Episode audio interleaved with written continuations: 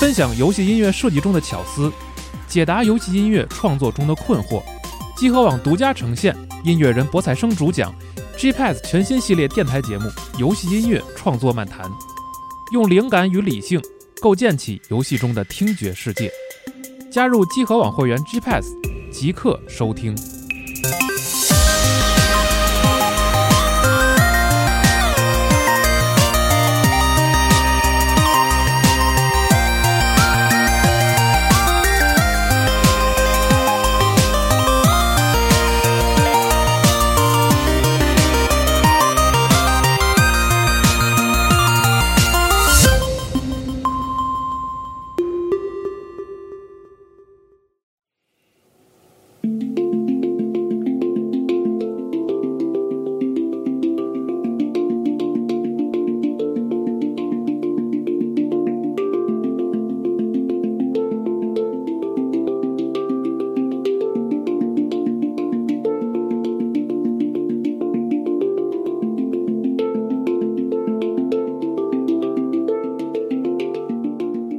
哎，大家好，欢迎收听本期《独立游戏闲谈》节目，我是 CT。我是 JF，我是饼干。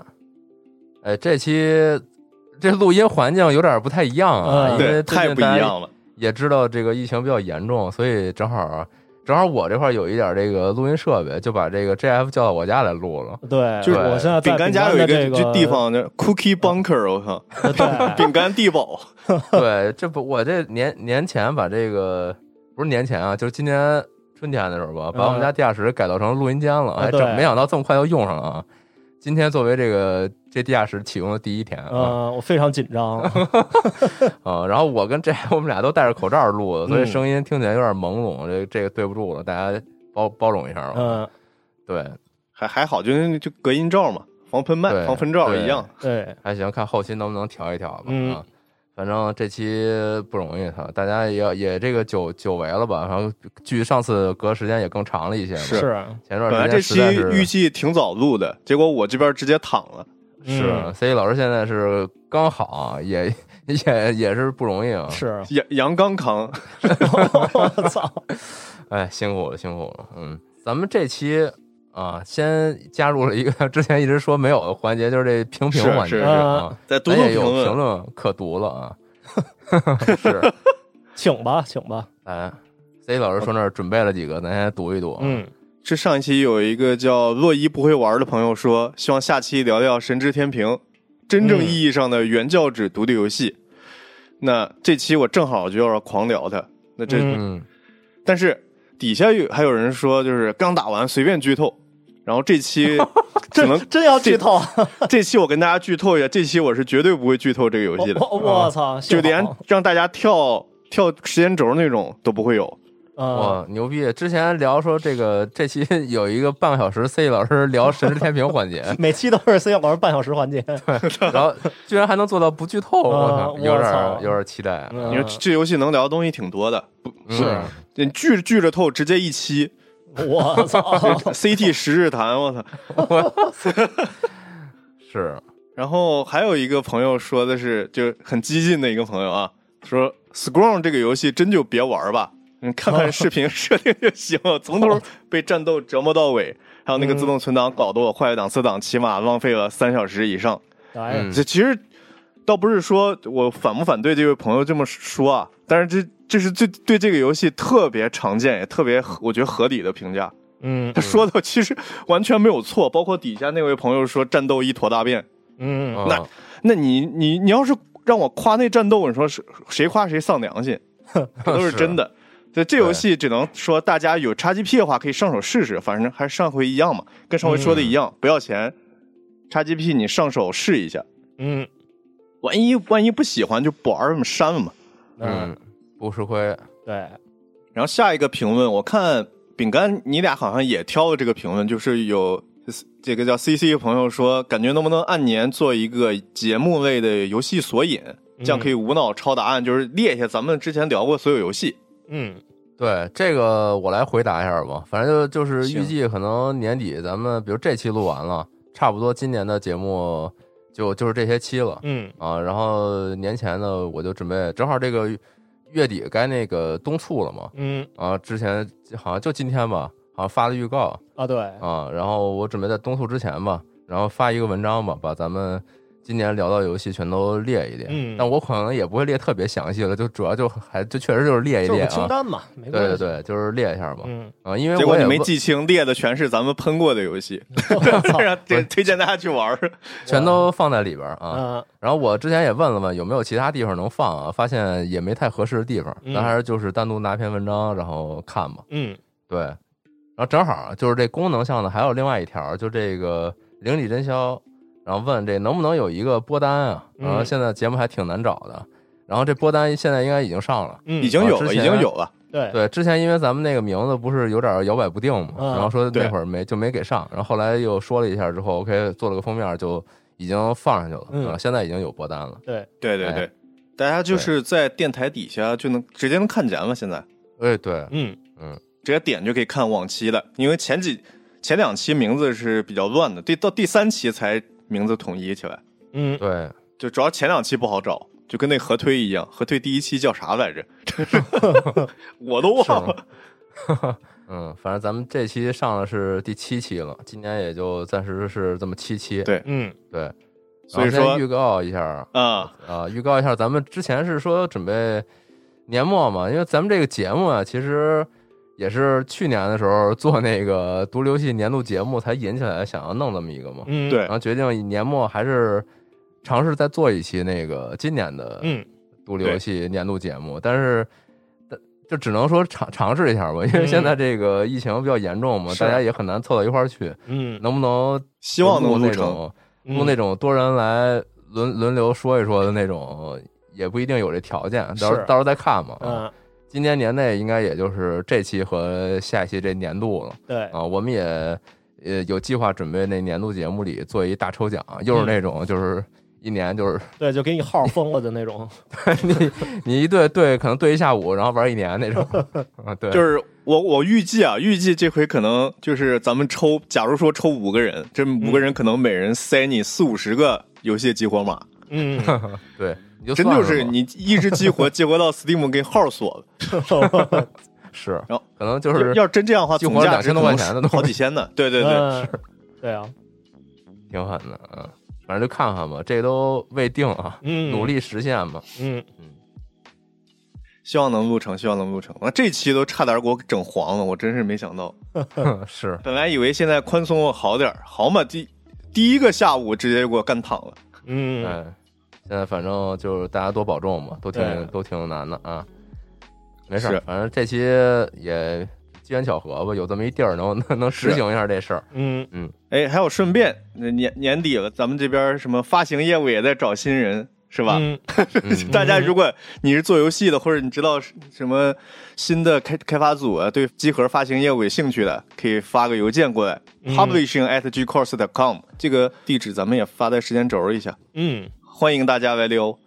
好，是这个，毕竟是我们仨人录的节目嘛，这嗯这个广告可能每周每期都打一下，那每你把每期这块换个就词直儿接存一下。 对，把这个存一下啊，咱录几个样本，可以省事儿啊。嗯，我我过会儿去跟那个那个那个 Chat 聊聊天 AI 说一下，我跟他我跟他写一句话，说你给我写几个不同的版本，写个十二个版 本，给明年， 我，待会儿念对着你这个念就行。哎嗯，你说到这个 AI 回答的这个功能，前两天我们不我不有一那个弄了一个小的机组玩家一群嘛，嗯嗯然后他们在里边发现一个新的，我觉得还挺新颖的玩法，就是他们开始在跟着 AI 跑团了。 哦，就是他开始给 AI 编一背景，嗯然后跟那 AI 说我要一什么什么样儿的，嗯然后那 AI 开始给他理， 然后 AI 问他你投了多少点儿，然后他告诉他之后 AI 给他算，哇，然后说你现哇在遇到遇到什么了，然后什么情况能不能成功，然后嗯自己跟自己跑团玩儿，可以，这 这越来越牛逼了，，嗯，哎哎，可科科技科技让人人类就是走向这样的结局是 吧？对， 走向自闭， 对，行呗，那说说咱们这期的。这个小话题吧。嗯，是这还不太小 吧？ 对，就我们尽量精简这个话题，这些聊出来这话题，就发现操完了，这可嗯能是得巨得坑。都能做一期是 Jadio Pro，但嗯啊但是也可能做成 An Pro，我操，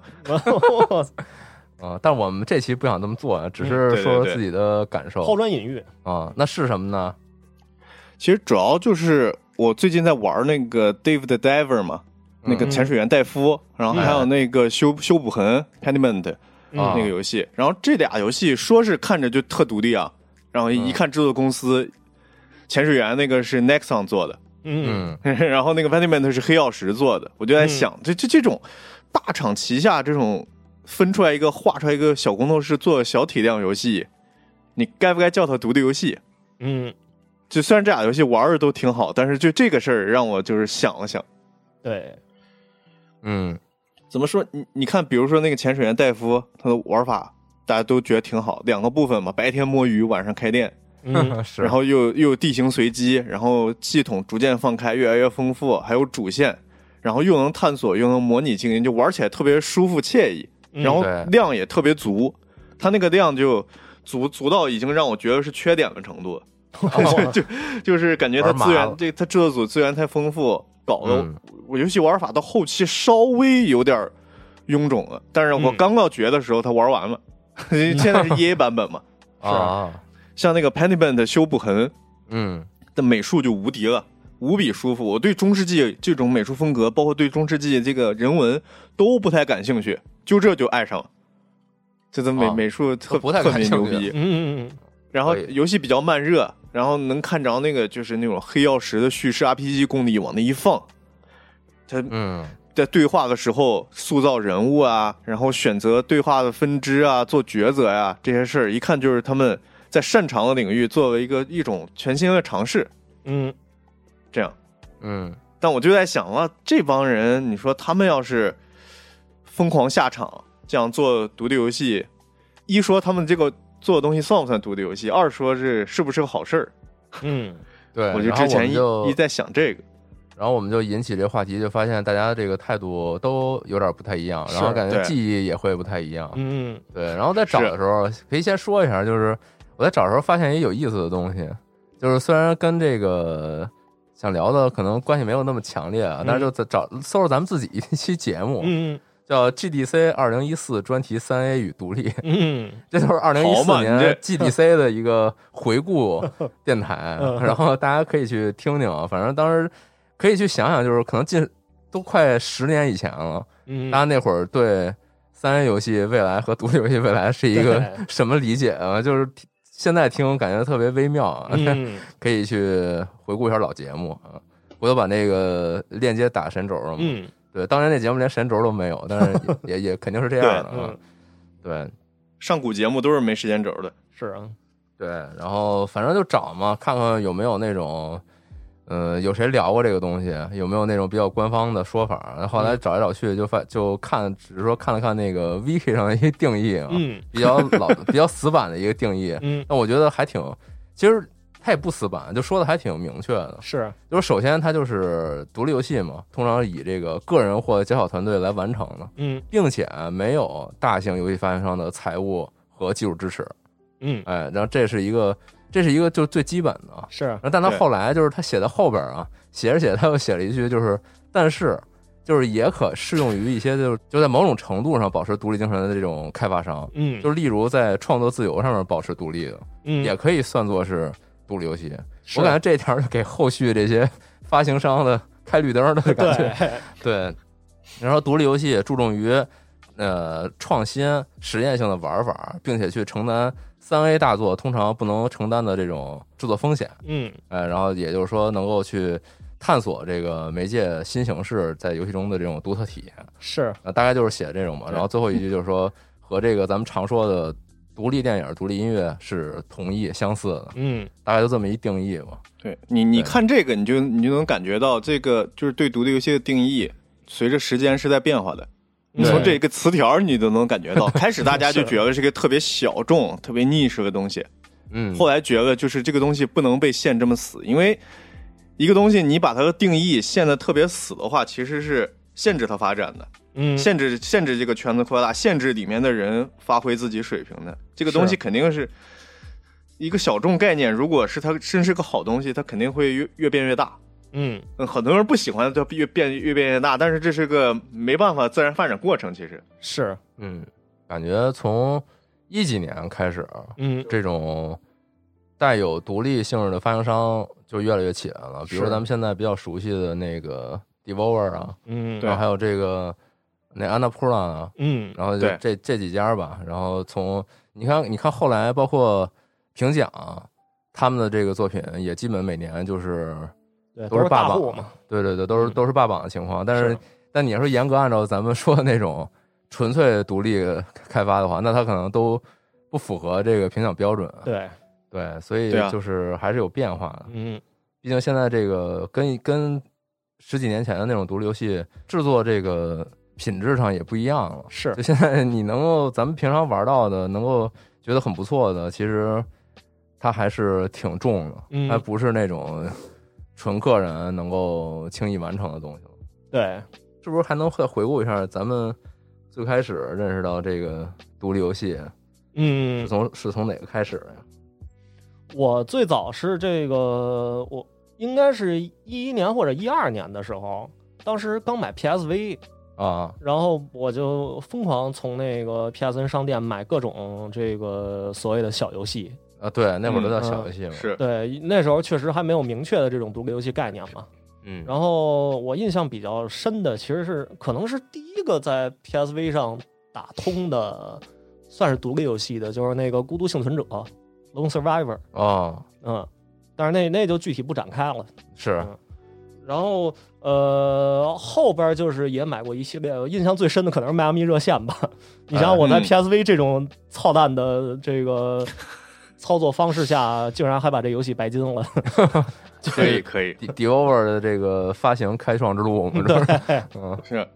嗯，然后往后就开始渐渐就其他平台嘛，也开始就宣传说，哎，我们也在这个大幅度的去扶持这些独立游戏开发者。哦，然后也我记得那个挺有名儿那个独立游戏大电影，好像也是一几年，是一一四年还是一几年的出的。一三一四那会儿吧，对，嗯差不多那会儿。就是像介绍那个 Faz 呀，还有以撒呀什么的这些开发者、啊他们的嗯一些创作经历。然后基本上，我感觉也是通过这电影，就彻底把这概念给打通到全世界了。嗯，对嗯，然后这这，但是这之后，反正也这整个这个概念吧，也有一些变化。你毕竟虽然说现在开发的这个门槛儿一直在降低，像什么 Unity 之类这些引擎，它易用性都很高嘛。但是那随之而来就是那那我也不可能一味的去复制前人创作的东西，那创新这块儿它永远都是一个门槛儿。那所以在这方面，其实对于独立开发者来说，这个想要做出点儿有意思的好东西，那还是挺难的。对，我也顺便说一下我我对这个现在独立游戏的这个想法吧，嗯就是我前一阵儿还特地去搜了搜，就是关于呃大家怎么去定义这个玩意儿，然后我就在 YouTube 上看到一视频，就是这个制作者吧，他是在一个什么游戏展会上边儿，他采访了好多个独立游戏开发者，他就说你你是怎么定义独立游戏的？然后我就发现这帮人的这个说法吧，每个人都不一样，而且有些定义我我是完全不认同的，但是也确实是做游戏的人说出来的。你比如说这有个人现象说就很独立，对，就有人说，我觉得独立游戏就是你能两三个小时打通的，就是。然后还有说那个就是我不借助任何外部的资源，那个做出来的就可以。然后反正就各种各样的定义全都有。所以看完这些以后，我的感觉就是，你你让我现在去定义独立游戏，我觉得，呃，能够说这玩意儿到底是不是独立游戏的，可能这这个权利在开发者手上。就是对你作为做这个游戏的人，你是唯一一个能知道自己的这个独立意志有多少是贯彻在这个游戏之中的，所以你应该是唯一有这个话语权的人。那对于广大玩家来说，那可能就是呃成本相对低一些，然后实验性质浓一些的游戏吧。嗯，啊，对，你说的这个其实很契合，也是我在看那个那段 Wiki 最后一段，嗯他就是说找了几个知名游戏媒体的编辑谈谈这个东西，然后里边 IGN 的那个编辑他就说说独立游戏对于我来说就是那种我看到它我就觉得它是了，嗯就是我无法定义它，但是这大家有那都有那味儿是吧？ 对大是家都大家都是那种一眼就能看懂啊，这个是对，就是这种感是觉，是啊是，嗯这这个这个东西，我觉得现在我我已经很长很长时间不跟人去什么辩经，就在独立游戏概念上这个破事儿了，嗯没什么因意义为的，发现是是发现没它什么没有意义任何意义，就是最开始。最开始它有意义，因为其实它是个新概念，嗯你嗯你把自己标成这个也是个标签儿。就现在这个年代，你觉得你把自己有特别标榜自己是独立开发者，还有什么加成 吗？真的还有吗？我我觉得现在已经很少很少了，可能还有一点儿吧。嗯，但是现在大家看的其实还是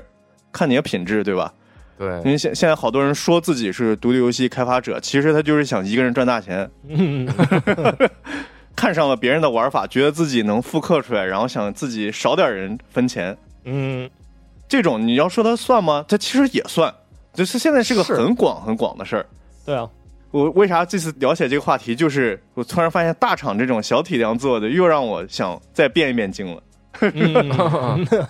确实，因为觉得还是不太一样了。嗯对我觉得平常可能也不会去细琢磨这事儿，但有时候比如遇到评奖什么的，嗯可能就会吊起这敏感性啊。比对如说，呃，我录节目之之前正好听了咱们前两期那个，TGA 是吧他们讲那个 TGA 那个评奖的嗯那个，对，但这里边不也提到吗？就是很多东西其实很难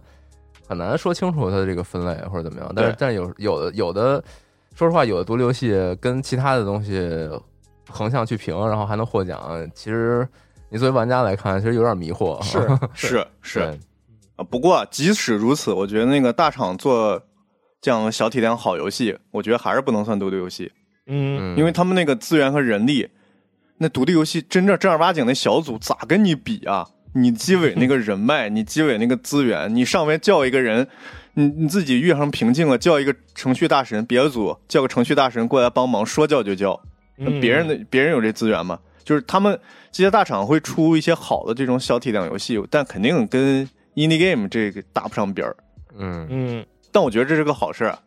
就是是大厂做大游戏虽然牛逼，但是他们限制有多少？那顾虑多少？那个预算分成预预算，还有预期、收入，还有那个产出回报比，这些乱七八糟的事儿，他们要考虑事儿太多了。是啊所以他们能分出来一个小组来测验一下一些新玩法，我觉得是个挺不错的一个事儿。嗯他们平时是没法干这种事儿的。你能想象一个呃三 A 游戏或者《碧蓝档案》的开发组下一个新作是控制胖大叔打鱼开寿司店吗？我说的其实就是潜水员戴夫这个是母母公司 Nexon。嗯他们平时会这么做吗？但是他们分一个小组去做的话，去做尝试是挺好的。嗯我觉得这是好的游戏和那个玩家的需求共同影响下的结果吧。因为现在玩家需求越来越喜欢创新的东西嘛。嗯对那老玩法虽然好玩，但是好多老玩家对我来说是玩腻了的，嗯这见太多了，不新鲜。是啊而且我觉得，就是大厂来做这个，虽然他们有资源，我刚才说有资源优势啊，但也不算是特别大的降维打击。嗯你你开始比创意的话，创意这玩意儿你肯你很难全占完的，嗯你你说你能把业界所有资源、所有人脉都占完，你能把全世界人脑子里所有创意都占完吗？那不可能。嗯然后独立开发者在看到这种游戏，我觉得可以学习一下大厂做这种小体量游戏的时候某些可以借鉴的解决方案。嗯这样这样的话，双方我觉得都能获利。对，有些就东西是是大厂能快速跑通、总结经验的东西。是啊让对，真正好的独立游戏开发者，他其实就是常年大厂混迹 出 来的对 老兵对，所以他嗯并不是那么那个。但是也也有一些人是纯是那个素素人出道的那种，就特牛逼，直直接就嗯上，就自己 是啊现学愣上，这种也挺多。是，反正我觉得这是算是良性竞争吧。游戏反正就是创意占主导地位，在创意方面良性竞争，我觉得是件好事儿，尤其对玩家来说是件好事儿。但是啊，这就是个理想局面，对就，除非这些大厂只想都只能挣小钱儿，他们在这块儿就是只能挣点哎回回本，挣点小钱，没有吃到大甜头。我说嗯他们但凡哪天吃到大甜头，很有可能就开始瞎鸡巴挖人了。我说。啊搞别人团队，最后指手画脚，然后没做好又给人踹了，这经典操作，点中点。嗯是感觉这就是一个循但环嘛。嗯对，你也没法说谁会干出这种事儿，但是感觉谁都有可能，就是大是厂是人很有性可能嘛这这这这是不可避免的，嗯 嗯，就是他们那个导向不一样，嗯，对啊，他们不会就是大厂不会安于就是做出来一个小产品做挺好，哎，玩家反馈也不错，嗯，钱也回本了，也挣了点儿，这这这对他们来说是不满足的，没办法。嗯， This is capitalism 哦，不是，这 This is life。是，反正有很多种情况吧。然后嗯我觉得，其实我印象里边儿有些很多发行商，就是独立发行商，它其实也都是开发商逐渐扩大出来的。嗯，对就是它，你比如说像是十一比特呀、嗯，什么的，他们以前也是纯纯的自己，就是自己做自己发。对，那后来它就是相当于有种那种在它当地去扶植自己老乡的感觉。嗯这，都是比如说都是波兰的，或者都嗯是就北欧那边的小国家自己，呃，本地的开发商，然后做大了，嗯然后开始发行自己本国的其他朋友的那个游戏作品什么的。是，啊我都有我听有人吐槽过，有时候就是纯看不下去了， 他妈游戏还有半个月上市，说我们是不是开始该准备宣发 了？不然这种事儿可能就吧，看不就是下去。行嗯行业老大哥帮一把，嗯，啊有点这种感觉。对，这种就都还挺好的吧。这种我觉得，我觉得这种更多的还是保持了前面说的，就是在部分领域保持独立，嗯，这个对肯定是能做到的。是，啊对你比如说我最近玩的那个《英之神殿》，嗯对他们那个组就是他最开始就一个人，嗯然后一个人本来也是这个游戏公司里边的，就是开发人员，自己、嗯自己捏捏了两年，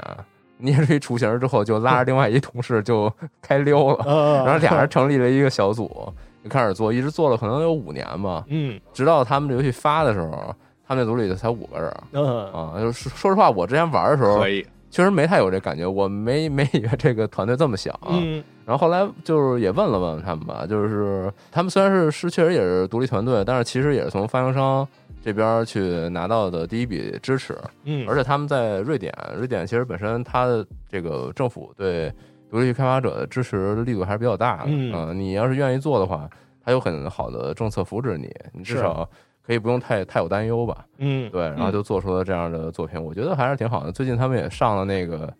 DLC《嗯迷雾之地》，对嗯，，反正最近最近这个我跟朋友也玩的也比较多嘛，因为这个魔兽不是要官服了嘛 嗯 然后好多，然后我们然那后我们你就有点跑儿这儿了。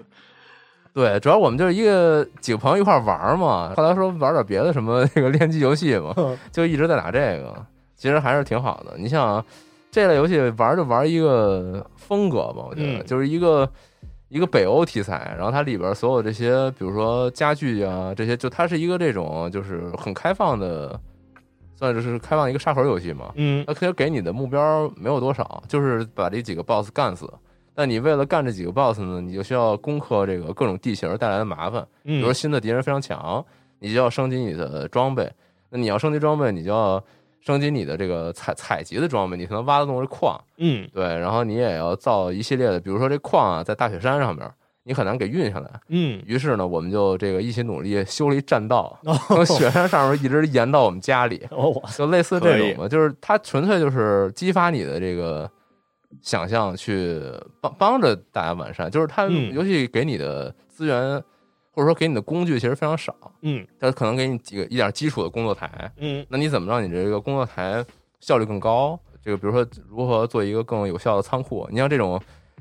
多人联机的这种沙盒游戏，那这个仓储是一个非常头疼的问题，就是嗯你知道放哪儿，我不知道放哪儿，放 来放去放乱了，全是垃圾堆对。对，就这些东西，就是我们互相。思考就是去打造一个还还还保持一定这个北欧风格的这个体验，其实还是非常有意思的。嗯嗯，对，本来这个东西就比较轻度嘛，嗯然后玩起来也比较灵活，但是也也不得不吐槽啊，确实他们这个作为一个小团队，有很多东西确实是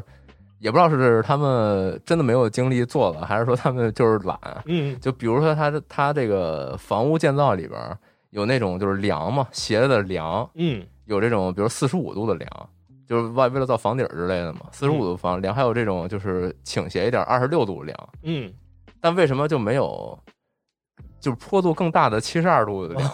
就是这个东西很限制了你很多可能性，对，因为又不能嗯让你就是自由去旋转，那他就给你几个固定的模型，然后你就用嘛，嗯然后造出来有时候就有点难受。希望他以后能有机会再加吧。嗯，对，但它当然它里边还有一些其他的那个地形还未启用，就是那个地形还是空的。哦，未来应该，它目前还是 EA 嘛，嗯，未来应该全做完了，还应该还挺好的。是 啊，对，就插播这么一个，然后顺便嗯一说，就是这期节目又准备了五个那个英灵神殿的码儿啊，回头可以哎就是为了说这句话。对，对 对对，强行强行贴了一主题啊 啊，不是啊，不是啊，那那那我也跟着说一个，就是我我我说的这个例子可能有点要反驳 C 老师刚才说的这个观点的意思啊，但是这啊开是始少数了啊就是我之前在年度游戏呃年度独立游戏那电台也讲过这游戏，就提过一嘴，就是 S E 的这个 Dungeon Encounters 嗯啊，这是 S E 自己开发自己发行的游戏。但是呢，它很牛逼的地方是在于这游戏绝大部分都是这个伊藤裕之这大哥自己一人做的， 一然个后人生干，对这人，我不知道大家对他熟不熟悉哈。他是参与过大部分《最终幻想》系列的战斗系统设计的一大哥啊啊、非常屌。然后就像什么 ATB 啊，像这个 FF 十二的那个 Gambit 啊，都是他设计的啊啊、然后他当时就是在开发 FF 十二的时候，呃，有这么个灵感，说哎，我我想做一个这个比较小体量的 RPG，然后有那么一个初步概念，但是当时呢，他就他没做，因为他很清楚说当时那个情况下 S E 不可能通过这企划， 所以他就完全没提这事儿。等到前一阵儿，他发现说，哎，这个可能这时机相对成熟一点儿，那我干脆我就去申请一下，看能不能把这游戏做出来。然后做的过程中吧，他之前在发米通上有一篇采访，他还特意提到说，开发过程中他会刻意去避免和其他人做过多的讨论，说是因为他做这游戏的初衷是想做一个就是抛弃所有华丽的外观和演出，就纯纯粹粹是一个自己想要去把玩的这么个游戏。所以这太他牛逼了想让对他的他的目的就是说我我不想跟别人沟通， 就是你别告诉我怎么做，我就想做一自己想玩的。这是被被制作人逼急 了的程序大哥是吧？自己急了啊，然后我给列举一下他他都负责了什么哈，啊，这个战斗的设计、迷宫的设计、这个道具的管理和调整，然后包括寻找队友的系统、数值设计，然后地图的谜题设计，全都是他自己做的。然后还有角色的介绍文本也都是他自己写的，可就只以。是呃，当然，毕竟这个你在 S E 干了这么久，那毕竟也是有人脉的。这个音乐是找的直通神夫 写的，然后那个其他一些人设什么的，是找的那个好像是叫伊藤龙马吧，就是也是 S E 的一个经常启用的画师。嗯，剩下的部分绝大部分都是他自己做的。是然后呃，这游戏呢，我觉得它最最有意思的一点就是，它真的完全是出于伊藤裕之自己独立的意志 做出来的这么个游戏。虽然是这，他也属他是 S E 的员工嘛，嗯所以也算是 S E 开发的。然后这个包括 S E 给给这游戏弄了个死亡定价，导致评价本身还挺低的嘛。啊然后这这游戏还有一些系统层面，因为毕竟它受到很多老游戏的影响嘛，所以有些设定呢，我觉得很明显，它就是故意这么设置的。然后就就像什么那种傻逼落学什么的，掉下去就直接团灭，有一些非常 非常可怕的设 定。哦啊然后听起来就是你喜欢的设定啊呃，，对，就是我是喜欢的那种。 嗯然后，所以他他可能是真的没有在考虑任何别人的想法，就是这游不戏管，这游就是真正的独立游戏，虽对然啊他能请到大佬帮忙，啊、嗯就像虽然 S 是 E 啊 SE，发甚行至对，甚至这个玩家这边他可能都不是很在乎，他就是 单纯做了一个自己想做的游戏，给自己电做一个电子手把件儿，对，啊所 所以这游戏就是我觉得大家那个有兴趣可以去查查，那个玩儿不一定需要你玩儿，但是你可以去看看它背后的一些故事什么的，那还看挺有这意思这的。游戏 S E 给它发行是是降分儿的，是大家一看 S E 发什么玩意儿， 对，第一反反应是这个，我记得之前看那 Steam 上评价好像都褒贬不一了，对我也挺疑惑，他为什么不自己发，不自己发，不是自己做的吗？他可能不允许吧，S 应该不允许嗯对员工自己发游戏吧？ 也可能吧，嗯啊，就要不要不你就滚蛋啊，对啊，嗯，行吧，嗯，反正就是这么一个比较有趣儿的例子吧。这这种情况确实不多，但也存在。嗯，是嗯，工作不饱和，我操，这也太不饱和了吧。行吧，嗯 那行关于这个话题，要不就留给大家，对， 对大家可以进一步讨论一下。是、嗯嗯，也不用非掰扯什么呀，就说说自己对这东西的感受吧。对什么样的游戏在你看来就是足够独立，或者对，说特独立，啊、呃对你来说比较印象深刻的那些作品，嗯啊或者有什么反例，嗯，也可以让我们长长见识。哎，啊对，对，行，那咱们进入正题，神之天平半小时是 吧？走吧。我操，是大纲上不是这么写的， 是，就是先让你说完，你可以这个轻松一点嘛。对 你这边不是你这先个你先爽一把， 大病初愈嘛？啊是这这是真的大病初愈。我跟你说，嗯这前前两天我说这个插一句啊，这个这个病的那个症状就是一个感冒的感冒里的叉 GP，我操，我操，免给你免整费给全你哎了是吧啥啥都给你弄全了。我是，轮一遍儿。我从小到大得的所有感冒的症状就给我轮了一遍儿，我真的就是闹心。大家一定注意好身体，嗯，能能能不得就不得。虽然现在得的概率很高，但是真的能不得就不得。是，啊是，来吧，整来吧，来吧。那么我进进入今天我的环节，来喷一下 Summer Vibe。 操，怎么还算夹带算私那手个货枪，我嗯，那那个游戏放后面，那个游戏放前面，我感觉会让这就这期节目负能量太爆表。是，那那个游可以戏真是太失望了。嗯嗯神之天平吧，嗯，嗯，我上次不是狂推荐你俩玩了吗？最后我我确实玩先了，问问。我我因为那个我也我也炫耀一下，我的 Steam Deck 也到货了， 所以我是在 Steam Deck 上玩的这游戏，哦啊，太呃适合适配了，还可以。那呃，然后什么什么太屎了，不是，他不说是太适适合合了，，太适合了，操， 惊了，我操！ 哎，对不起，口戴口罩缺氧可以理解啊。啊、然后这个这呃，我我玩时间不长，我我差不多五个多小时，嗯，嗯，就也就是初探了一下游戏的一些系统什么那的。也就是第二章都没打完吧？对对，第二章进行中，嗯，嗯，反正就给我的感觉就是一个真的是量大管饱，也是出于这个也明显能看出来，就是 Kizo 这大哥就是。也是纯想整一个，说我现在玩不到这种这么纯粹的游戏，那我就自己整一个，这种感觉非常的明是显。啊，那太爽了。是，嗯对，我是反那正个昨你天你是你先下下说来，本来说试试，嗯，然后一看来不及了，我想那我就就算了，是吧？不是，我就纯粹一点儿，我就作为一个完全不知道的视角，行我来听行听你行行，说，这样我也挺看好。呃什么感觉？啊那还是剧透一下吧。太狠了，嗯来吧，来吧，反正我对这游戏评价就是很高，虽然很难说啊，很很难说它是不是我今年最佳心理最佳的年度独立游戏吧？嗯我觉得肯定是今年玩最开心的游戏之一。嗯就今年玩开心游戏还挺多的，但它绝对是能在这之一里能排到前面。嗯先说说这游戏那个背景，这游戏这个版本在 Steam 上版本叫那个 Asteria Revision，所以它嗯其实它不是那个出版，这个游戏《嗯神之天平》的原版是个纯免费的游戏，它就在作者官网上挂着，可以大家可以下载。然后这这游戏开发者 Kazo 是从零七年开始开发，搞了十四年，最终出在去年出的那个免费版嗯挂在它的官网上。然后、先不说介绍这游戏玩法，我跟你说推出后这游戏的反响是什么样的，我给大家描述一下。嗯日本有一个网站叫 Free Game，嗯，知道吧、嗯 f r e e Game Mugen 那对嗯那个网站，它这个网站上有个排行榜，就游戏一个评分玩家的总体评分榜，嗯嗯，它现在是第一位。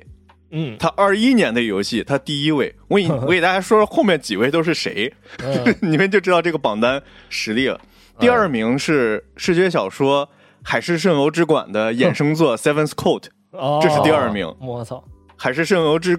之馆》的衍生作。嗯，第三名叫《洞窟物语 我操，》， 第四名叫《废都物语》。 就是他他后面的三位是这样的这样的级别，嗯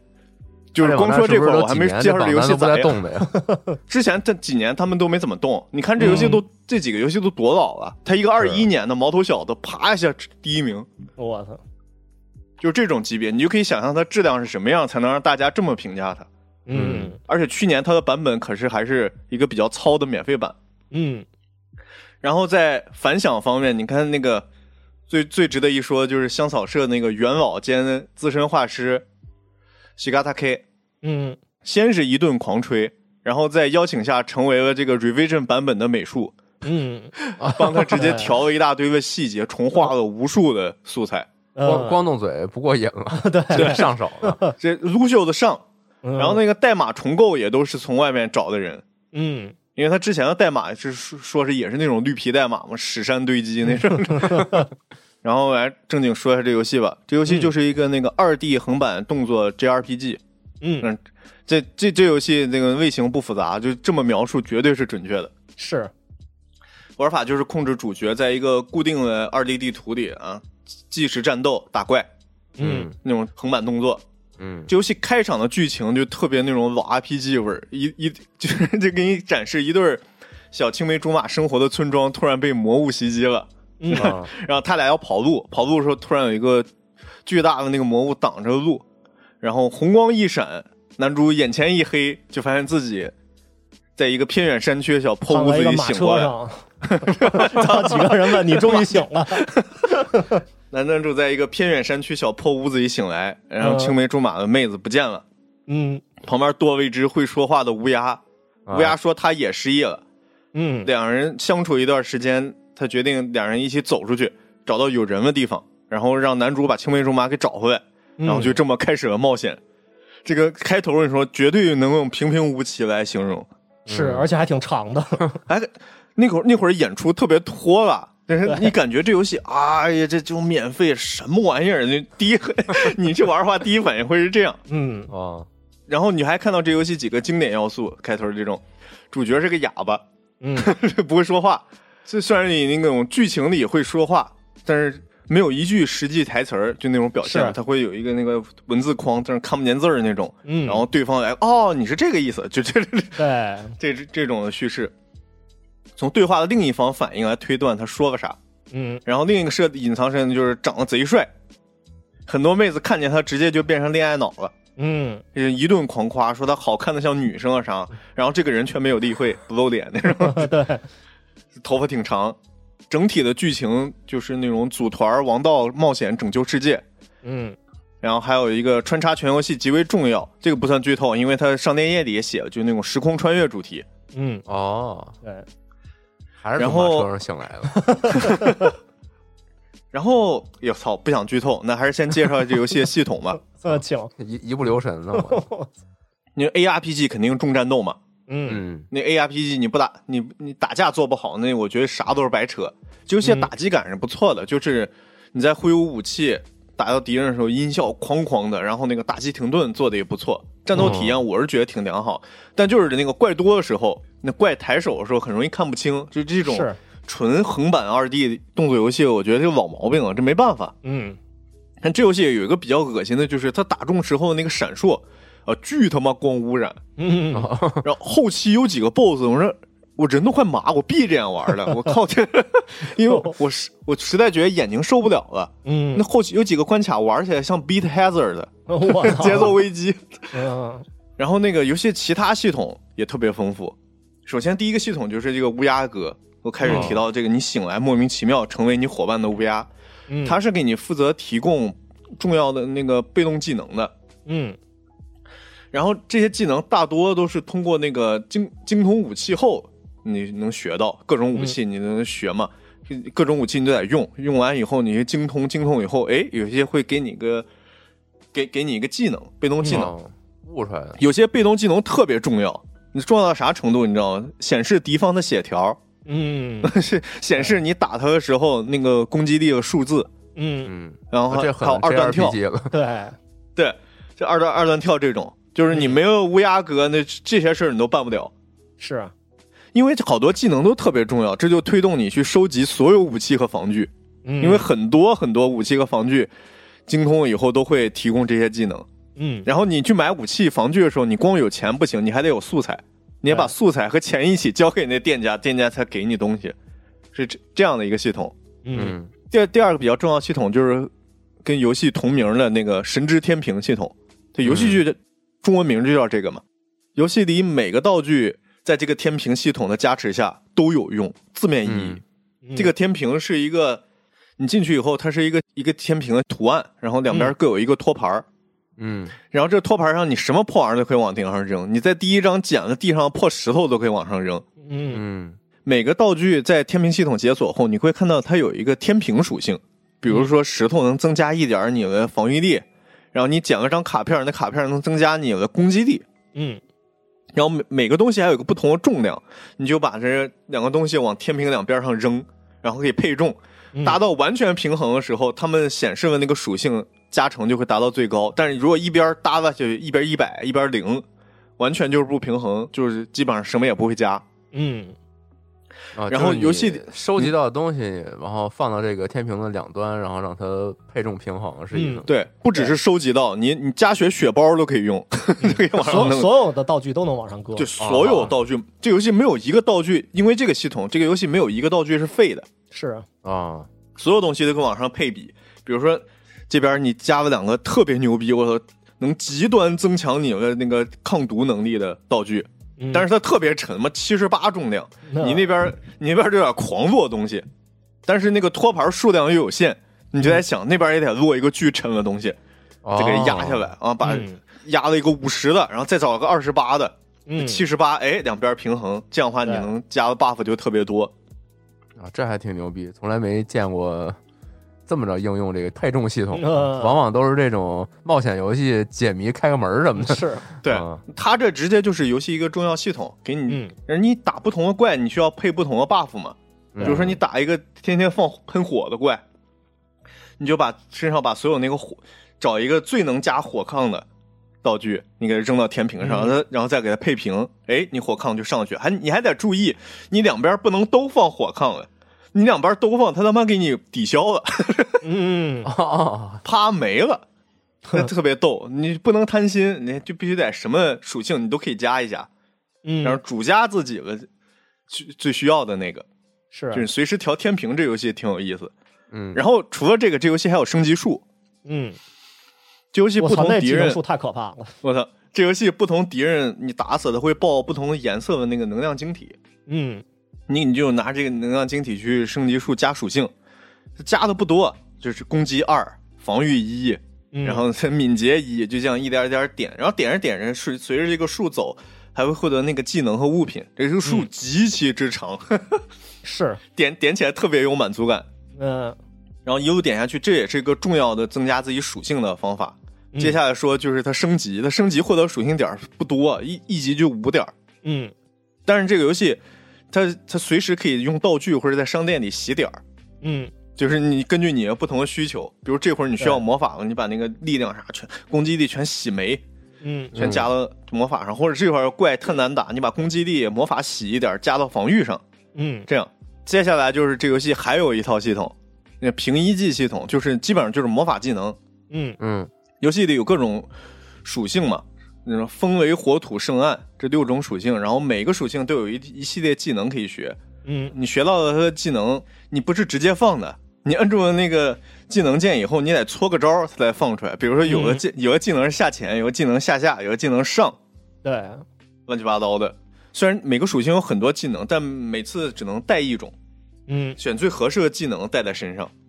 以上就是我觉得这个游戏好玩上头第一点儿，就是这些系统多而不乱，能勾住人，嗯，它特别有机结合起来。你想 RPG，首先你玩 RPG 想提升，第一肯定是升级换装备，对吧？嗯嗯然后你发现装备除了钱要素材，好多装备图纸甚至是随机掉落的，没法直接买，嗯嗯就给了你一个动力去刷图。因为很多人就不喜欢刷子玩法的人，就是就是喜欢走剧情嘛，一遍过。但这个游戏就会自然而然让你觉得，哎呀，刷图是有动力，而且能干的事儿挺多。嗯，然后收不获同很的多。嗯对这游戏难度还挺高，然后就玩家需要根据怪的类型调整那个天平配比，换点不同的玩意儿。然后天平又是来者不拒，你刷到啥玩意儿都可以往上放放试试。是啊玩家在刷的过程中，你肯定还会收集到那个能量块儿，你再去又解锁自己的升级术，然后解锁一大堆的被动技能、主动技能。这样的话，就在不知不觉让你觉得一直有小目标的情况下，让让主角综合实力就变强了。嗯这这一套系统就是让人玩儿特别舒服。嗯，但这种游戏光战斗好，顶多是一个一般的好游戏，不可能像现在这样好评如潮，是吧？嗯嗯所以就那个因为它又是 RPG，你剧情很关键。但我跟你说，我刚说好几遍，我作为咱们节目头号剧透侠，这次我缩了，我不想剧透。我我我聊这个游戏，我现在就像聊到《星际拓荒》一样，我嗯特别特别建议大家自己去玩一下。嗯，就是就是这游戏会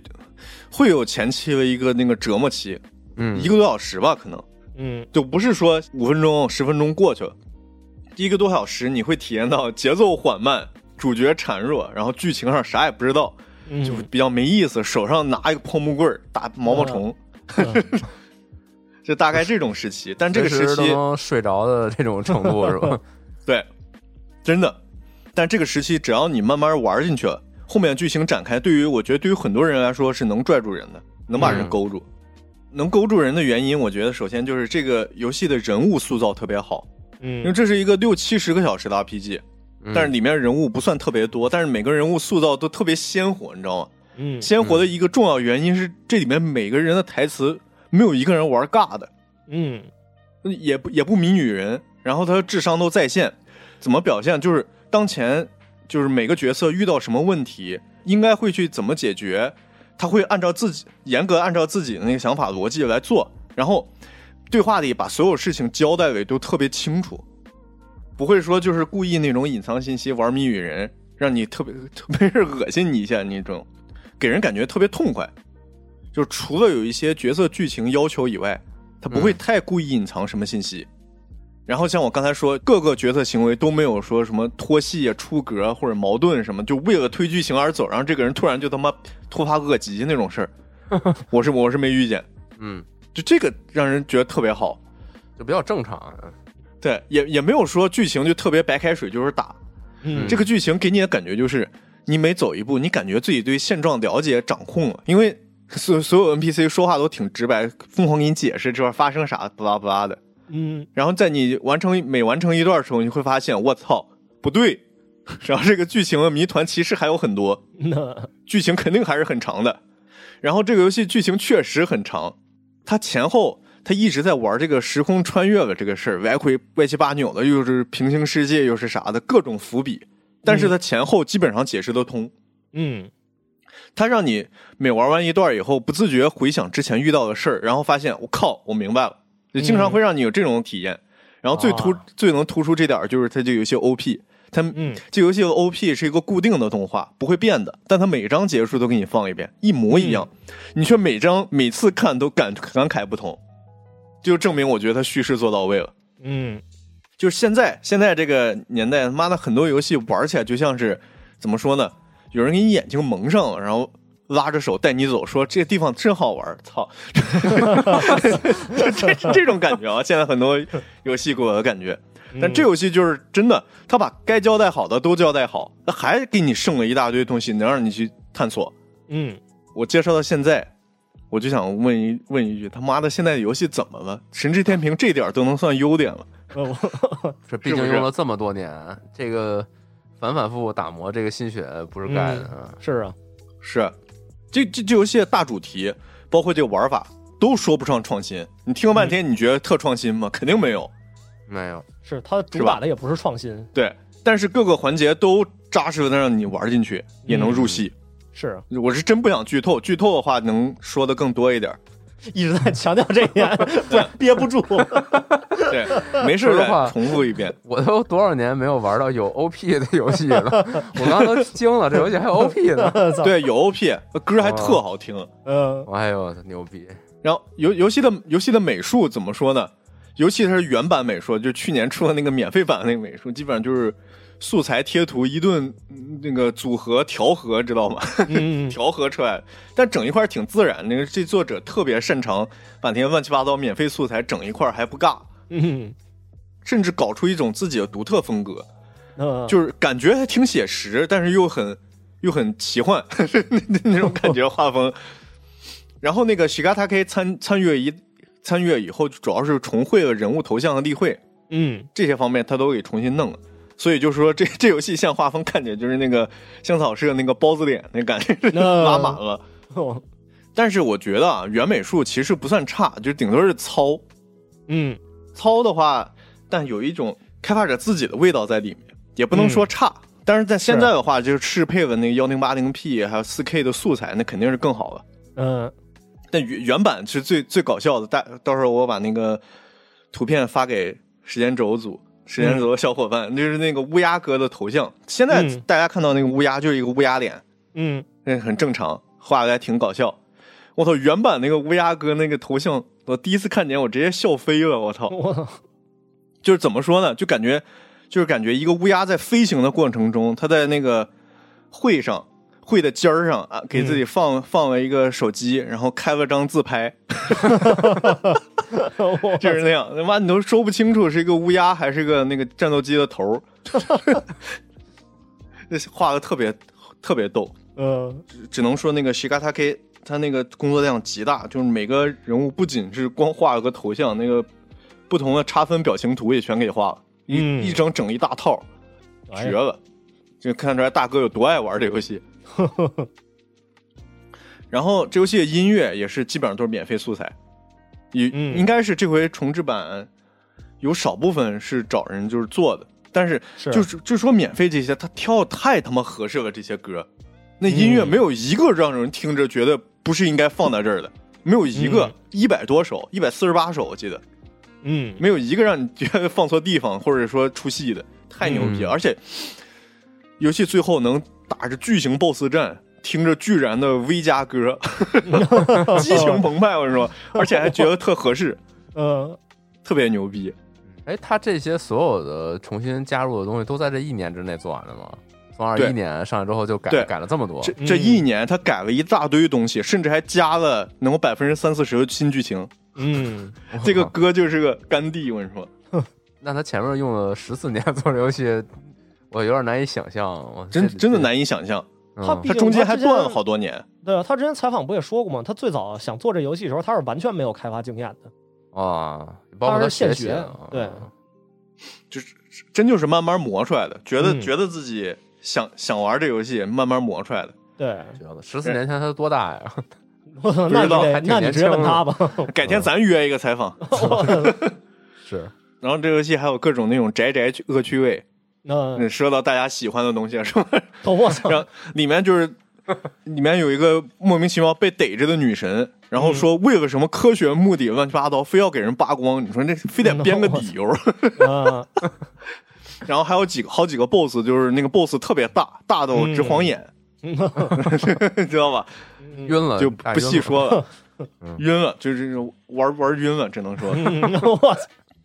然后主角团几有几个男性，包括这个乌鸦也是个男性角色，就是 嗯那种多少沾点老色批，嗯，天天天天搁这寻思就是意淫和偷看，这种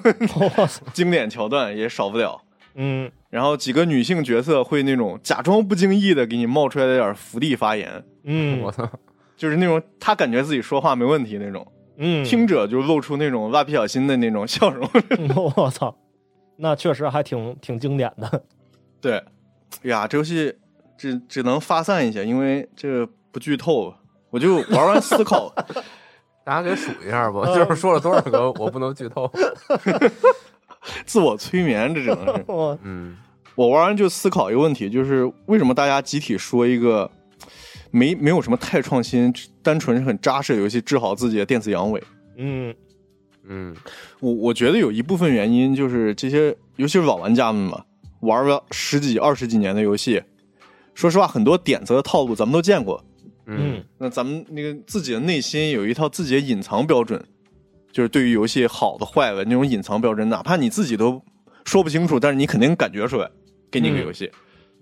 很多游戏就可能也不差，但是就故意跟你玩大玩特玩一些你早耳熟能详的把戏，你知道我的意思？不管是玩法还是剧情，故意嗯是感觉很深奥的跟你玩一些你早见过的东西，嗯然后游戏的底子却不踏实，就跟你玩花的，然后玩一嗯些你见过的花样，就是这样的话，你就有一种特别强的换皮感，嗯就是这种游戏玩多就特别容易疲劳。然后《神之天平》就是在在这种游戏泛滥的情况下，它是一个特别尊重玩家的作品，嗯因为作者本身就是一个 ARPG 重度爱好者，就凭着是爱好。可以做凭着爱好把自己各种喜欢的元素塞游塞游戏里，一顿嗯塞、塞他妈十几年，虽然中间它断更了得有四五年啊，嗯，但就是也得把他尽可能好的把自己喜欢的东西展现给其他玩家，看看大家爱不爱玩就完了。嗯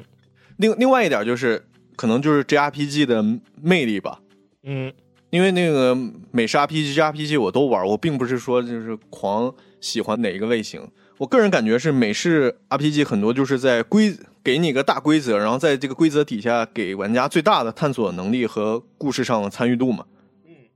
JRPG 这方面就是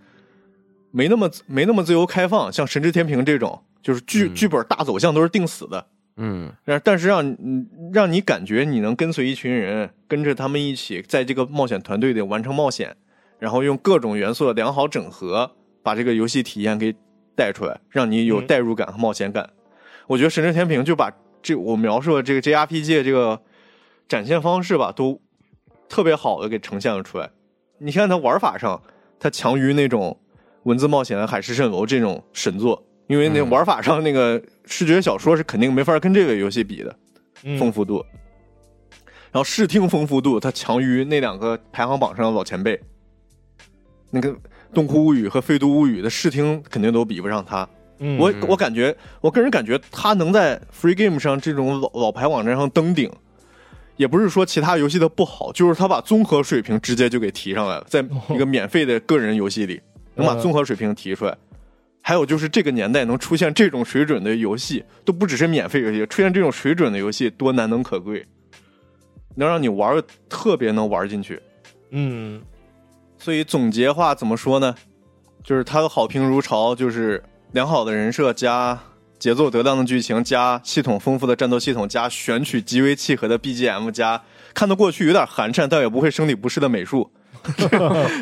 最后美这些术还还挺婉转的。啊对，然后就是这些东西加一起产生的那个正向化学反应吧。嗯嗯真的，我我觉得这游戏给能感动大家，让大家玩进去的原因就是大概是这样。那嗯你你要让我说，我觉得这应本应该是大多数游戏都该有的质量。嗯，就踏踏也不是说实实做完也了的游戏。对但也不是说现在游戏都不行啊，咱们老抱怨原因，我觉得还是因为现在游戏数量太大了，那差生嗯比例率多。是这口都刁了。对，但但是反而让玩家碰到这种游戏会格外珍惜，嗯这也是个原因。就现在大市场也是个原因，它真放以前可能没那么出挑，这放以前的就是以前的游戏， 它放现在反而大家这都就是以前的反而大家都说这电子伟哥难能可贵，不拉不拉的、嗯一顿夸。朋友游戏，嗯，可以。哎，那最后呃，这这个涉及剧透吗？就是你最后你要升级嘛，人物通关的时候得多少级啊？啊，这个这个特别活络，这个他在游戏 end game 那块儿做的特别活络，因为它哦还有一，因为它有一个难度设计，嗯，你你可以选难度，最低的难度的话，并不需要太高的级，然后最高的难度甚至也不需要，你只要能找到合适的打法。嗯啊，但是这游戏让人刷的特别带劲儿，尤其是它在后期的话，会有会让你刷的更带劲儿，它不会说后期就已经没剧情了， 爷就搁这生刷，也不会嗯，后期有更多更多的刷刷刷怪的目的。是这个不算，这个不算剧透。 嗯，嗯确实也没告诉我多少级，给我给我一个模糊的答案对，它等级上限我都没告诉你。啊嗯啊，还有上限呢，呃，我我操，剧透了开始开始引诱，我 操， 啊，嗨，没 事儿，怎么说呢？上高度，嗯这游上一戏个就跟名字一样，像个天平，我一边来是了这个开发者的努力和用心，另一另外一边玩家觉得操太牛逼了，嗯，开始支持他，达成了完美的平衡，我操，二人性中。我觉得就是这么一个比较美好的独立游戏故事吧，呃，挺好， 而这且确实对是一个挺典型的美好结局的，对，而且这这游戏有免费 demo，啊大嗯家还可以怕买了，万一玩超了或者往那一那放， demo 挂机是挂那超个了。开场那一小时吗？对对对对对，那个我操 demo 真是很啊，我没那个我没 demo 玩很劝 demo， 退，我那操那但那个 demo 玩到最后，我觉得应该能喜欢上的就会去买了。嗯，嗯，那还挺怪的，你 把最最难以接受啊可的能也一没部分办法吧，啊你只能放那段了。哎，我我刚才说的其实稍微有点不准，因为第一章的后半段就开始进入状态了。是，啊是那那个 demo 那个 demo 你要玩的话，你要看你擅不擅长这类型游戏，你要不擅长，可能也得玩两个多小时，嗯，然后从后半段就可能会进入状态了。嗯，然后玩完你就嗯感觉可以，诶，这游戏可以搞一下了。该下单了，可以，我已经买了，我 装那完了你，还该下单？啊但我还还没玩儿，我今天就开始啊，好吧，嗯，咋听听完这有动力打开没？有有有啊，哎，顺带一提哈，那个我们这回除去这个英灵神殿以外，还准备了五个这个神之天平的 key 啊供，哦对大家抽奖那我买早了，啊！对啊，你看这个还没买的心动的朋友们，还是还是买一个吧。是，这支持一下这开发者，这真的对，这种游戏，大家真是过这村儿没这店儿。嗯嗯 咱们这节目录这么多期，我很少用这个词儿形容。嗯，是是，没事儿，回头抽着了，我就我再转送一个人。哦惊了，我这太不容易了，我居然就是生讲讲讲了这么久。但这个游戏其实你要讲的话，还能讲更久。嗯我，要不是我要不是现在病还没好利索，我应该能还能讲更久一点。我操，就是专题节目，是你像这次，你像我之之前弄那个机组的那个文章，嗯，然后也有一个朋友也推荐了这游戏，是，其实他也他也讲到，就是现在在这个呃，就中国玩家的这个反馈不是比较激烈嘛，嗯然后在这个呃日推的这个范围内也受到了比较大的影响，就是没想到中国玩家有这么多反响，然后大家在那讨论各种奇奇怪怪的这个是，中国玩家会反响的反响，嗯，就还挺有意思的，好玩儿的推荐大家可以去看一眼那。对，就看见大家这个没有想到它破圈儿这么强烈，然后大家嗯还都挺惊讶的，各方都各种惊讶，嗯，嗯对挺好听啊而且它那个因为有难度设计嘛，其实真不挑你操作什么的，啊！你真你真挑调个最低难度，并不会降低你太多的游戏体验。因为我特地去试一下，最低难度也不是说怪打你就不掉血了，那你要是打错怪了，那还是哐哐掉血，但顶多嗯就是试错机会变多了。嗯，行，这个回头我也去 试试。嗯你直你直接调到最高难度，嗯，我操，五那分钟嗯前一退个小款时都没有玩完， 可以帮我省钱了。 嗯然后我再去抽奖去。行，那咱就再下一个吧。可啊以，进入下一个。好，下一个怎么着？你来，下一个我整啊，那行，那我今天整这又是一情绪激动的， 我别别，待会儿楼楼楼楼上下来打 咱们。我操对没事，这回过头过会儿老我板说个 Summer Vibe，啊！看谁激动。我操，我今天要讲的是一个很特别的游戏，我我不知道这个在座的各位对这游戏和这个开发者有多了解哈，啊这是《致命预感》（Deadly Premonition），然后它日版名字叫《Red Seas Profile》。呃，嗯这游戏其实最早出的时候特别早，应该是一零年的游戏。哦游，戏啊嗯对，然后名字它特别移植过相当多的版本，呃，包括现在你在现代平台上，在 Switch 还有 PC 上面都能玩得到。啊、然后这游戏吧，这个首先我我对它的一个比较简明扼要的概括就是，它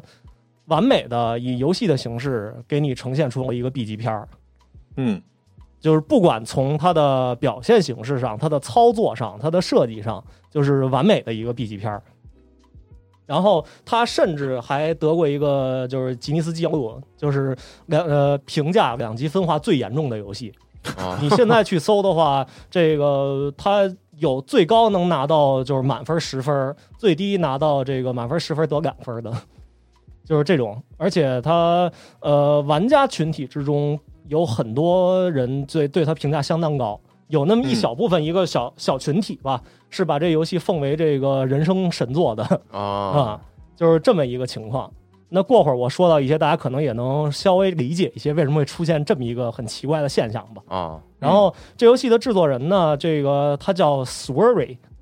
呃，他本名叫莫红秀孝。嗯，这这大哥，我我我不知道这个，咱们咱们站上边也偶尔会出现他相关的文章，因为他之前好像还在国内做过一些讲座什么的，就是去分享自己写剧本的经验嗯啊、嗯，然后他这个平时就是一直是以这 Swery 这个名字自称，嗯然后就其实有有点儿感觉有点儿像跟某个苏大五十 一相对应的这么个名字， 呃，他因为他这个全称是 Swery Sixty Five。所好嘛以 就感觉是一个非常对仗的这么一名字，当然这个本意是不是这样就不知道了，这是那年代网名都好起这个 是吧？有可能。 哦字母然后带个数字，啊，他当时所在这个开发团队叫 Access Games，啊嗯呃啊，然后这个这游戏的发行商吧非常多，呃，我现在也不知道这这个致命预感一代这个游戏的发行权到底在谁手上是移植了很多版本啊、都总不之一有样好多发行商都发行过这游戏嗯啊、然后呃，这儿我要提一嘴哈，额外提一嘴，就是目前它最新的这个 Switch 版是这个 Arc System Works 发行的。然后，呃，Arc System Works 呢，就大家其实最熟悉的可能就是他们的这几个格斗游戏《罪恶装备》啊，什么《苍蝇谋生录》这些，但是他也会做一些发行相关的工作。但我要说的是，他们发行的游戏吧，这个发行质量只能说还挺参差不齐的，经常嗯干出一些骚操作来。嗯那比如像这个同样是 Swery，他们他重新建的一个新工作室，这个白猫头鹰 White Owl，他们有一个新作叫 The Missing JJ，呃，咱们站上边也有这个相关新闻。然哦，后我知道那个，对，就是一个不断呃自杀去开路的那么个游戏。哦，那那啊那，对知道知然道，后那这游戏当时就是 Arc System Works 发行，然后就干出过一个骚操作，就是游戏发售日当天，这个紧急宣布说，欧美地区的主机版因为不知不知名原因要延迟一个月发售，当天宣布的， 然后 Swerve 自己都不知道，然后当天他就发太了一未个知原因，对，他就发了一推特，说这个非常抱歉，我甚至都不知道怎么会出现这么糟糕的情况。然后底下那推特标签写了一个那个感谢 Arc System Works，然后感谢奥巴马什么的，底下感谢了一堆，然后就看出大哥相当愤怒。以及呢，还有一个叫做 Toy Box 的开发团队，他是经常给这个 Arc System Works 负责就帮他们去制作移植作品的这么一个开发团队。嗯然后这个团队大部分是从 Marvelous 出来的人组建的。这公司之所以出名儿，是因为它的移植质量过低，就低到难以置信的程度。就是《致命预感》这游戏呢，就是在玩过这游戏的玩家群体中，一直有一个这个呃。叫传言也好，叫大家共同的认知也好，就是说这游戏就全是 bug，这游戏可能就是由 bug 组成的，那但是你说的评价两极分化，是不是也是因为它一定程度上后是续因为版本质量嗯低对造成？但是我需要跟大家说的是，这游戏原版就是 Xbox 上的版本，包括现在向下兼容能玩到这个 Xbox 版，没什么 bug，啊，挺正常的是那有你也讲不了了，可能嗯啊、后边这个 Toybox 移植的，像 PS 3版、Switch 版、PC 版，就是各有各的牛逼之处，就全都有一些这是你想象得到、想象不到的恶性 bug，能导致这游戏你可能这辈子都通不了关。哦，啊、而且呢，这个《致命预感二代》，呃，当时那个是在任天堂的那个应该是独立游戏直面会上公布的。原本我看到那个时候，我操，巨激动！我操，这游戏这么多年居然要出二代了。然后最后一出，开发者 Toybox 就直接就结束了。然后这游戏实际成品特别牛逼，那个 Digital Foundry 还给他们出了一视频，专门讲这个二代的表现有多糟糕。 哦就是二代是到那点个儿还是出了是吧？对，出了嗯二代出了最早是 Switch 独占，然后那、呃、 我记得我在 YouTube 上看那个点赞数最高的一条评论特逗，说这个二其实不是二代的意思，二是这个没秒两帧的意思。 这优这游化戏真的可以，我操！这游戏的出版就是 Switch 上的出版，你进到大世界以后，它真的最低能达到每秒两帧， 就是你根本无法在这个世界里面移动。就是动一下就转一百八 十度，然后再动一下就回原地了。就是你是能拿一只手数出来它每秒走了多少帧的。 然后这个经过几个版本的更新，这个游戏大概就是修复到了每秒能到十几二十帧的程度。哦嗯哦，那那都是海啊海量然后提升，，对，然后 三三针 电竞，对，今年那个呃，让大家比较欣慰的是，这个可能是独占协议结束了，它上了 PC。啊，然后没事儿了是吗？呃，没有，虽然这个恶性 bug 还在 吧，但是这个、表现力啊好点对儿，表现稍微好了点儿。我操啊，就是这么一个额外情况。哦，还得我还要顺便提一嘴，就是同样是 Arc System Works 发行的这个《热血少女二》哈，前一阵儿我特期待，甚至可能是我今年特期待的一款哦游戏好，像也不行是吗？不是也是因为同样的骚操作，就是这游戏呃十一月份的时候。它的亚洲版发售了，啊，但是欧美版在当天宣布延期半个月，就在当嗯发售当天宣布延期，然后 WayForward 那边就是他原本的开发者那边完全没对这件事情做任何回应，啊，不感谢了这次，呃， 对，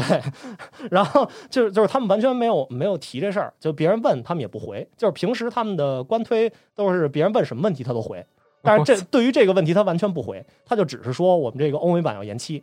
然后呃，前几天公布新闻，好像是今天正式发售 Steam 版，啊，然后说是其他主机平台版本会相继推送补丁。你知道嗯之前我特地买了亚洲版，然后亚洲版呢，首先它不支持联网联机，啊就是它大肆宣传的一个点，然后它不支持，就锁着的。啊然后这游戏我还特地买了 PS 五版，三十人还卡，然后还有一堆 bug，就经常什么人穿墙了，然后什么你走着走着突然就被不知道什么玩意儿打了一下什么的，就这种，然后就也不知道为什么，总之就是又是一个发行骚操作。嗯我希望这个 Arc System Works 能好好做做你们格斗游戏去吧，就少发点游戏。 回到正题哈，就是呃，致命预感这游戏，那个我还能回来呢啊嗯嗯我操，那当然得回来 呀，那他妈 不能不讲吧？啊，就是来吧啊，这游戏首先一个让大家比较震撼的点就是它。对于《双峰》这这部作品哈、有非常多的致敬。嗯就我不知道大家看没看过《双峰》，就挺有名的一部很神秘主义的美剧。嗯嗯，也是大卫林奇的知名作品。然后这个《致命预感》最早公布的时候，它其实不叫这名儿，哦它叫 Rainy Woods。然后第一版预告片儿，因为这个内容过于像双峰了，然后导致这个大家的争议非常大。然后甚至这游戏还回炉重做过一次，因为他们被双峰的团队找上门儿了，说你们这游戏太像双峰了嫩。像呢？对，那看来他们自己也没底啊然后关关于这个问题，就是 Swear 到现在偶尔接受采访还会有人问，但是他统一的回答就是：我是非常喜爱《双峰》这部作品，但是这个致命预感是从很多作品中汲取的灵感创作出来的啊啊，这就是他的官方回答。那当然，游戏中这个你要实际去看的话，其实会有非常多你觉得非常熟悉的桥段，嗯有些角色你也觉得好像曾经在《双峰》中见过，但是这整体来说，这个剧本还是挺不一样的，就是有非常多的致敬点吧。嗯这游戏的剧情呢，本身就是讲的是一个连环杀人案，嗯嗯然后这个杀人案本身呢是这个被害者呃全都有一个特征，就是他们的身体里边儿都会塞满了一种红色的种子，然后呢，它还会被尸体还会被摆成一个倒过来的 peace 的那个标志那样的一就个那个和样平子符号是吗？对哦会摆成那样一个形状。嗯，主角呢是一个 FBI 探员，这个他名字还挺长，Francis York Morgan，啊、这摩么一根大哥，对，呃，他呢就是作为 FBI 探员，他要去这个一个叫 Greenvale 的偏远小镇嗯去探索这个案件。嗯然后他有一个特点呢，就是这大哥经常会跟自己想象中的一个朋友叫 Zack 的这么一大哥对话。虽然这个人并不实际存在，但是他会毫无遮掩的跟这个人说话。就即使他是在跟其他人正常交流的过程中，他也会跟 Zack 说话。啊，这是这游戏一开始就跟你说明白了的对是吗，就是他对有一个幻想朋友是吧？啊那一直都在。他第一句话就是跟 Zack 说的， 嗯，然后这个 Zack 吧，呃，本身的存在也比较微妙，就是你有时候觉得这大哥只是在自言自语，有时候你觉得他好像是在跟玩家对话，就是这么一个呃比较微妙的存在吧。嗯当然，后边具体的细节这个涉及剧透，我也就不剧透了嗯啊可以啊，你觉悟都上来了啊，对，啊，那呃，不过这游戏不剧透，你可能这辈子也不知道什么剧啊透 是啊。然后 没关系，感兴趣可以去看看人家实况什么的，哪怕玩不了了啊。对，但是过会儿说的，我可能就是，我还是建议有平时有吃屎习惯的朋友可以试试这游 戏啊啊、不会后悔的都是你的同 好啊、，就是这游戏的玩法吧，在当年还是挺少见的。嗯，它是一个开放世界的，有破案要素，还有第三人称射击要素的这么一个游戏嗯啊、然后它甚至哈，就你说这种开放世界破案游戏，可能第一个想到是《黑森洛城》，嗯，它甚至比《黑森洛城》还早了一年发售。是好哦嘛，这会儿还玩那个 GTA 四呢对对啊。 ，GTA 五还没发售呢，你可想很早了已经对，然后我说说它这几个主要的要素哈，嗯首先就是它这开放世界。呃，就是除去你一些关卡，它强制要求你在那个固定场景里边儿活动以外，嗯你剩下的部分就是它给了你一个挺大的一小镇，你自己在上边儿随便逛荡。然后好多建筑物呢，你都是可以随便进出的。然后呃，还有一个偷窥设定，就是好多建筑物的窗户，你可以扒着窗户看。你是 FBI 吗？FBI 就这样啊？然后这游戏里边呢，还有支线任务，还有一些小游戏，然后还有一个收集要素，就是一个集换式卡牌这么哦，一个要素。啊，然后顺便还有一些风景吧，就是你到那个它这游戏通关以后有一个花絮界面，你还会看到他们实际上是确实去了一个美国的一个偏远小镇去取材。哦，我我个人觉得还原的还挺不错的，啊就是，那个一零年的游戏，风景这块对它还原的可能是一个零几年的一个美国偏远小镇的样子吧，啊，还挺有意思的。而且主角一上来就是遭遇一场车祸，他的笔记本电脑和手机全摔坏了，所以整个游戏里边你基本上是用不到这些尖端设备的，你就纯靠走啊、嗯。它还有一个很有意思的设定哈，这游戏里所有这个有名字的 NPC，它都它都是提前写好脚本的，就是这些人一整天是有固定的做行为方式的，嗯就他会在几点去什么地方干什么事情，嗯，它是会有这些固定的脚本在，然后它还会受到剧情的推进和天气的影响，他干的事儿会不一样。那这算进入式模拟吗？ 这其实有点那意思，哦就就在是那个你是年代还挺牛逼的呀。对，你是是啊确确实实可以跟着一个人一直跟他一天，看他干所有事情的，哦，所以这游戏才会有这个偷窥要素。哦就是你有时候你不能进但是那他们个这些人每天都干一样的是吗？呃，不是不一样，哦，哦虽然那个变化不多，但是确实不一样哦，啊。 整楚门世界这块，是有点那意思。然后呢，呃，再说说破案这块，哎破，案这块呢，呃，你在一些关卡里边儿，它会让你搜集一些证据，然后哦就主角会开始就抽一烟，然后开始拼凑说这个呃自己想象中这个场景到底发生过什么事情啊、哦会有这种环节在。但是整体来说也没有什么太多值得你自己去推理的事儿，因为这故事大部分就是你到了这个地方，他就会把要交代的事儿给你交代一下就完。啊哦，但是不重推理啊，对，但是它更多的呢是这个从开放世界这边引申出的一些要素，就是呃，这个我过会儿再说具体的吧。然后下一个就是这游戏还有一些生存要素，就是哦主角呢，呃，他有好几个这种数值，一个是他的血量，一个是他的耐力槽，一个是饥饿度，一个是疲劳度。然后呢，你还得时常刮胡子，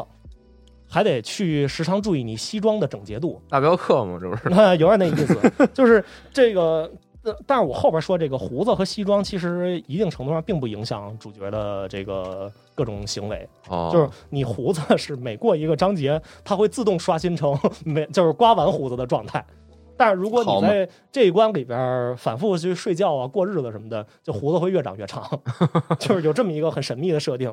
然后西装这个是你要是长时间不换西装，他会给你一个评价，就是说那个就臭逼侦探， 然后给你扣点钱， 然后会周围开始一一堆苍蝇绕着你飞，而且那苍蝇做的巨大， 就就到了影响你战斗的那那种程度的大。你， 而那且你这个战斗可能有新的招式了而且这游戏好多那个过场动画都是实即时演算的嘛，然后就你跟人正煽情呢，然后这周围就一堆苍蝇在那儿飞，就还挺逗的。还能煽起情来，也是嗯也是牛逼我 的，对，呃，然后就是最后就战斗要素，嗯，就是这游戏的操作方式吧，在玩过最早版的《生化四》的朋友们，就是它跟那个版本差不多，就是那种坦克式移动，哦，你左摇杆前后推是前后走，然后左右推是转向。然后这游戏也有平移，就是你摁左右肩键是可以平移。啊总之就是这么一个呃老派的操作方式吧。啊，后续的那几个移植版是改成了就是比较现代的第三人称操作方式，但是 Xbox 版一直都是这套。啊，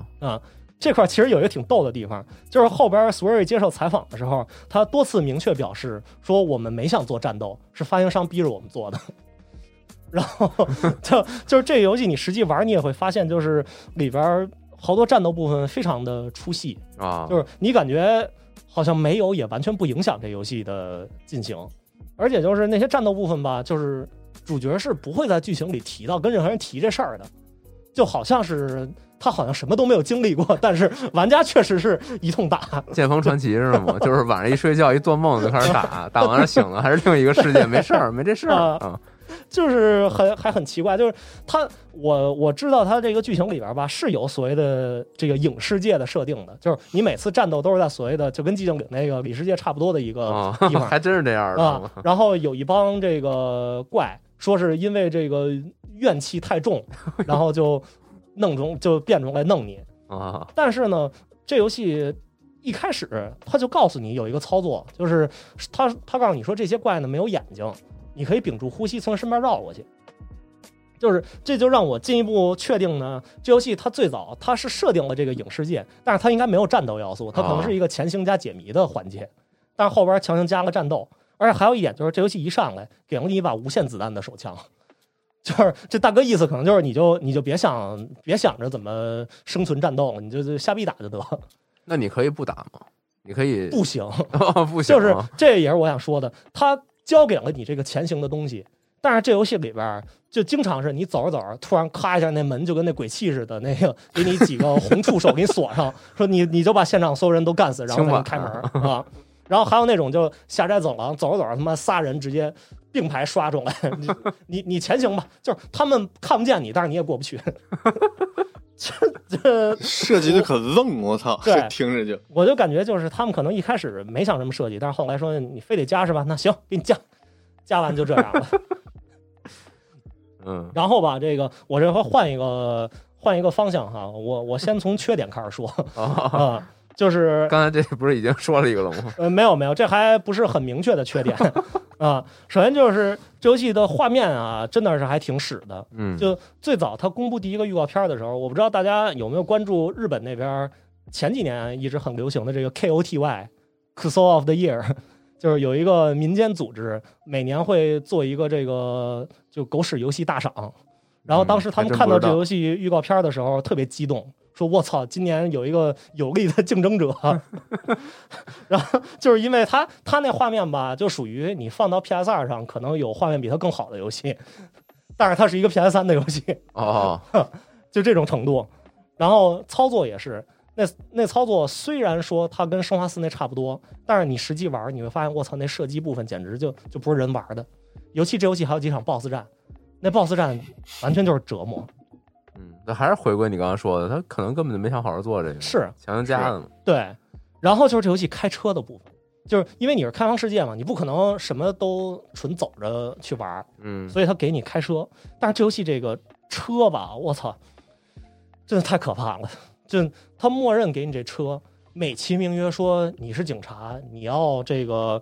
呃遵守当地的限速要求。啊那警车开的太他妈慢了，就是，然后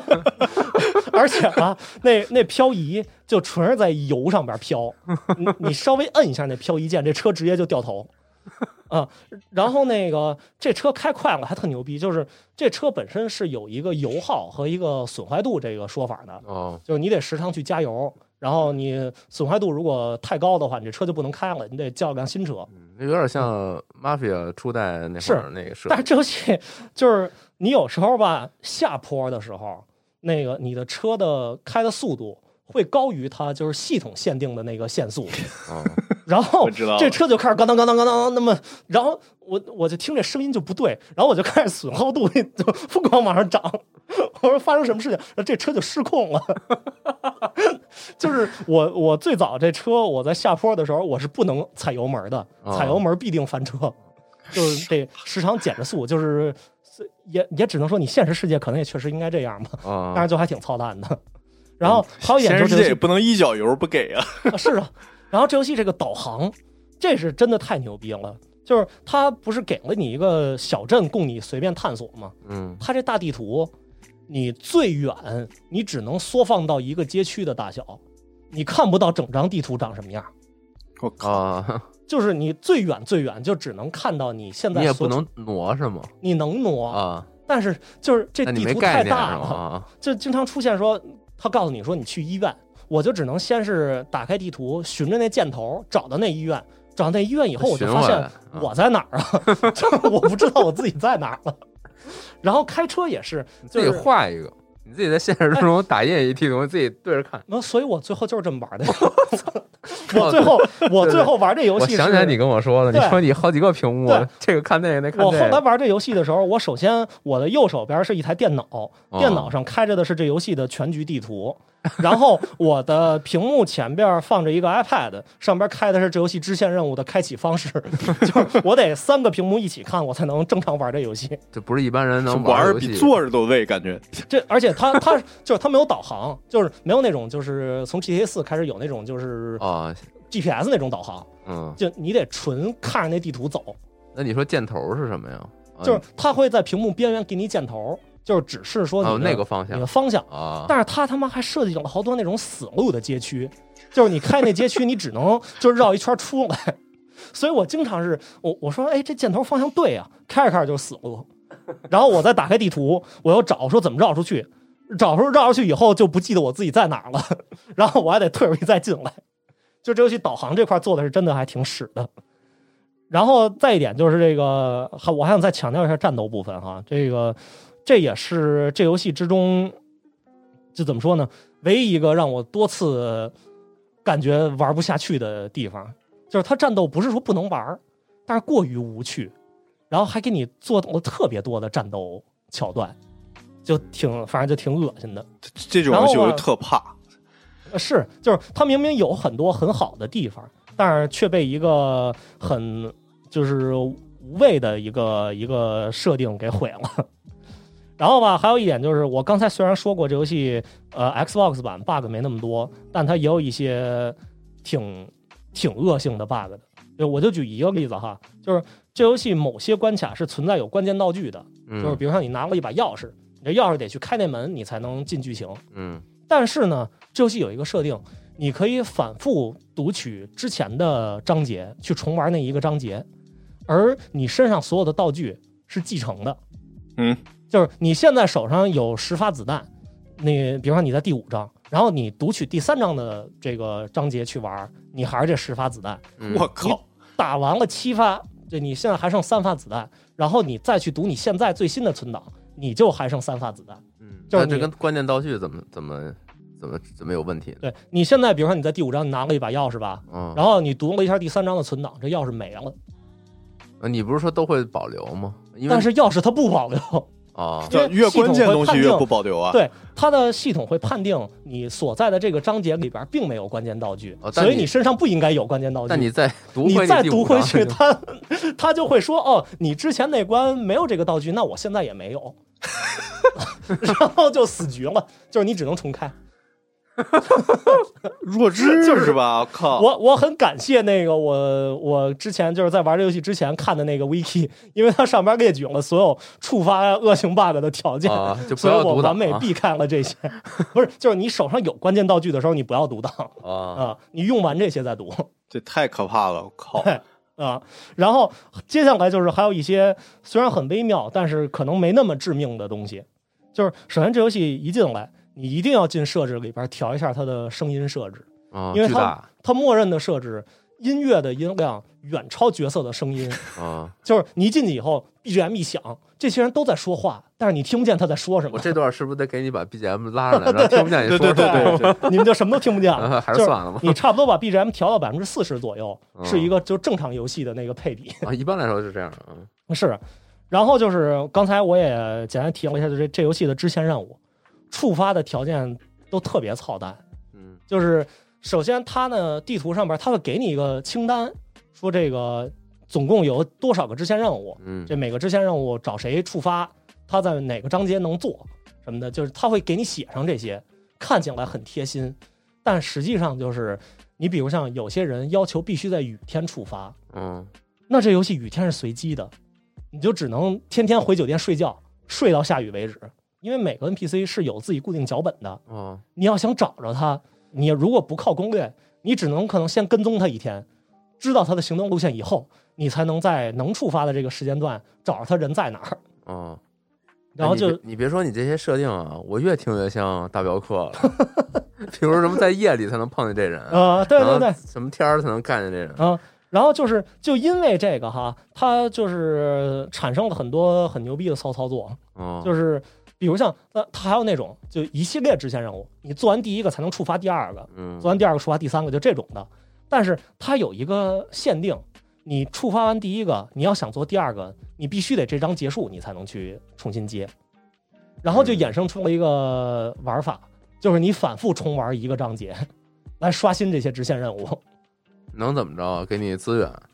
那这些支线任务吧，有一些是能给非常好的东西的，啊？比如像有一个给你一对讲机，这对讲机是一传送装置，从此以后你再也不用开车了。可以，然后还会给你什么无限子弹的喷子、无限子弹的那个左轮手枪什么的啊，啊，或者对讲商机店商为什店么减是一价，传送装置，那我也不知这道怎么想的？就反正就是有这样的设定，就隔着网线过去过去打那人 去，就是呃会给你很多很有用的东西，嗯，然后甚至还有一些超强力的武器也全在这些支线任务里头。然后它同时也会给各种角色吧一些更细致的这个描写，还有一些背景故事补充。所以玩支线任务还是能很大程度上提升你的游玩体验的，但就是触发起来非常费劲。那 我给大家举个例子，就是我玩的时候会有一些你在其他游戏中完全见不到的一些思考方式，比如像说有一个 NPC，他的触发条件是晚上八点到十点要去他家，而且要在下雨天去才能触发。啊，然后我现在这个章问节风呢，湿了 我操，我现在这个章节就是大晴天嘛。啊，然后呢，我首先利用我的对讲机传送到了这个第一起命案的案发现场，啊因为它旁边有一小木屋，我可以睡觉。啊，然后睡觉就可以过时间嘛。但是睡觉会减你的饥饿度，就是你要睡多了， 就是那种对不起，差一秒就要死了的那种， 那那那个那个梗儿。啊然后我之所以选择这个地方，是因为呃，它的旁边有一个无限复呃无限复活的一个酸黄瓜的，就是道具领取点儿。我可以无限从那儿拿酸黄瓜，啊，然后回去睡觉听着，等这我么快奇死怪了就赶紧吃酸黄瓜， 然后 就太这可么怕了。啊疯狂的维持着自己的生命， 然后直到刷出雨天到这个时间点，然后我当时已经是那个满脸胡须，身上飞着一堆苍蝇，然后我再去触发那个支线任务， 就是这游戏经常会有这种，就是你在其他游戏里完全无法想象的一些操作。老老老吃这腌制的食食物，食道容易出问题啊。 对，然后吧，这游戏因为这个开发成本过低，就有时候会出现一些那个明明是很严肃的桥段，但是实在忍不住笑的地 方。就比如像这个这游戏里会给一些角色特写，嗯，就是所有的微笑的表情都是完全不能看的，就是学动画可能一周就做出来的那种特那个写表情。斜斜伸手办是吧？我我宁愿他完全不做表情，但是那这哎笑你的你太可你得怕找了。俩图，到时候放到时间轴我里我，都截图 了，都截 了是吧？啊是是哪然后种啊？是是那个摔跤手那种笑吗？还是啥？我操，我没法形容，就是那，就感觉就跟那个，我不知道大家用没用过 MMD，就是你在两个嘴角的那个点选中以后往外一蹬，就就是那种效果，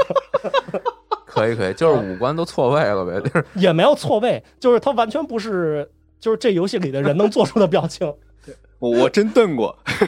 我就想象 到了。对，然后这个还有一个就特有名的一个过场动画，就是你当时要去指证一个人，说啊你说的这话跟某件证物是有这个，呃，是那对不上的。啊然后当时主角就洋洋得意掏出一张照片儿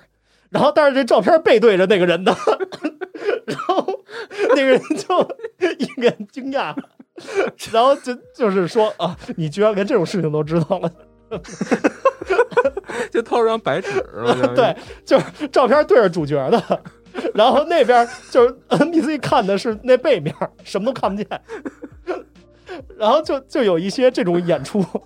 我就感觉这游戏除了几段预渲染的那个动画是嗯稍微用了点动捕的以外， 剩下的部分可能都是就是匠人精神，都是手调的那种，你知道这游戏我听到现在它像啥吗？嗯、它像是游戏界的那个科纳米一三发布 啊会，有点那意思。 然后这个我最后再说一点，就是呃，这游戏有 QTE 环节。哦，E 但是它的 QTE 不是常人的那种 QTE，就是它有好多那个你要嗯看打音游，你要逃亡的那种部分，哦， 就是你要疯狂跑路，嗯，但是吧，你不是推着摇杆跑，它让你反复搓左摇杆儿，就是反复左右推这个左摇杆儿，嗯，而且持续时间巨长，基本最短也得一分多钟，最长的有五分钟 的，而且它要求速度特别快。啊，你如果不保证那种呃那么那么样的速度去推这个左摇杆儿，主角被是跑追不上动了的，就追 上就秒我杀靠。对，然后就尤其这个最终 BOSS 战哈，我虽然不剧透，但是这最终 BOSS 战有一个阶段，你得这么搓着摇杆搓五分钟。 然后我操，我当时搓的我就我我那 x SS 手柄还没怎么用过呢，我就感觉已经要报废了。 就这个 QT 部分，我也觉得就是能删就删吧。然后哈，咱们进入到最后的优点环节。啊，我很好奇，就是就就这样的游戏，它怎么能形成评价两极分化呢？接下来我要说的这个优点，就是让它能得到那么多好评的地方，啊，就是它的故事真的还挺有意思的，啊嗯是一个挺 cult 的故事，就是甚至说到最后有些反转部分可能会引起一些人不适哈。啊，所以哎，这那个你大要注意，咱们上期节目说的那个面试已经引起很多人 不适，是，没有我我不会去描 述的，我只是说那个你要有兴趣去尝试的话，我建议大家做好心理准备，某些部分稍微有点令人不适。虽然因为它的这个开发成本过低，所以可能没没法儿没有直接表现出来吧。哦， 啊，对，呃，从故事这块儿引出的一点，就是所谓的代入感这一点，啊，就是这游戏吧，你随着它不断的给你推进这个剧情，你发现一些新线索，就是如果你在这期间，你去真的玩了这个开放世界，你真去跟踪别人，去偷窥别人了，哦，你会发现有很多东西是很合理的，而且很多线索都是摆在你面前的。啊，哦，就是有些故事呢，你会觉得说，哎，操，怎么怎么你们俩突然有这样一层关系，或者说你为什么会干这样的事情？但实际上，这游戏从一开始就给你都交代在那儿了，就是脚本里面都写着呢。只要你去探索，你就能看到这些事实。啊，那这编的还挺圆的是，啊，就是你包括说我刚才提到的某些人的微妙的关系，它是在后边通过剧情才给你揭露的。但实际上，如果你平时去多观察，比方说你跟着其中一个人走，啊你，会发现，比如像哎，有一天晚上，这仨人为什么会一起聚在酒吧？而且他们为什么之后又一起去了一个你根本进不去的地方？啊，然后就是会有这样的各种各样的细节在。然后他甚至还说这，这游戏里边所有的像图片、像照片什么的这些，它虽然画面很糙，但是每张图都是不一样的，而且有很多是真藏了线索的。哦，就比如像说你所在你所住的那个酒店里边儿，就有一个很关键的线索，就是他到游戏的最后的最后，他给了一特写，但实际上那张照片一直都存在在那个酒店的大堂。 你如果注意看，你会发现一个非常关键的，就是关于这游戏真凶的线索，它一直都在，但只是你需要你自己主动去寻找。啊，就是这些线索它不会给你写到游戏里，就对是，你只但是是它会你放在各种地你作方。为玩家你自己发现的信息，你自己对总结下来是吧？对，是的。啊，然后它还有一些类似于彩蛋一样的东西吧，就是呃，这游戏的凶手呢，我感觉就就大哥可能根本就没想藏，就想上来就告诉你，就是有一些非常非常明显的线索，他也摆在那儿了。哦，嗯就是我我稍微模糊点儿的描述一下啊，就是跟这个凶手直接相关的有一个关键的证据，嗯，这证据在这游戏里只存在于凶手的家旁边和凶手工作的地方，以及坟地，啊就这，仨地儿有。嗯，所以，如果你平时是哪怕就是开车路过，你都会发现有些不对的地方，而且特别显眼。 然后，甚至说这这凶手这个每个人的开的车，他的车牌号是都有自己一套东西，就是他会对这个角色的一些性格特点进行一个总结。然后凶手的车牌号写了一叫 “He is the one”，就这么写的呢。你从一开始就是大哥，就车停在他家车库里边儿，然后我一看，我操，怎么写了 “He is the one”？这，我操，那就可能折子， 人家就是这个吃你一个不信不信邪，啊，对，你肯定不是跟我说这，你这是误导 项啊。对，嗯就是全都各种各样的线索。他甚至说还有一个，我是前一阵儿看这个 YouTube 上的视频我才发现的，这游戏里的所有有名字的 NPC，它是纯按英文字母二十六个字母排的，而且这些按字母顺序排的人呢，是会分成几组，他们之间是有明确的关系的。就是在最后演职人员表上边儿，它是按照这个字母顺序排，而且你会发现，比如像呃 A、B、C 这仨人是一个什么样的关系，然后什么 D、E、F 是什么样的关系这种。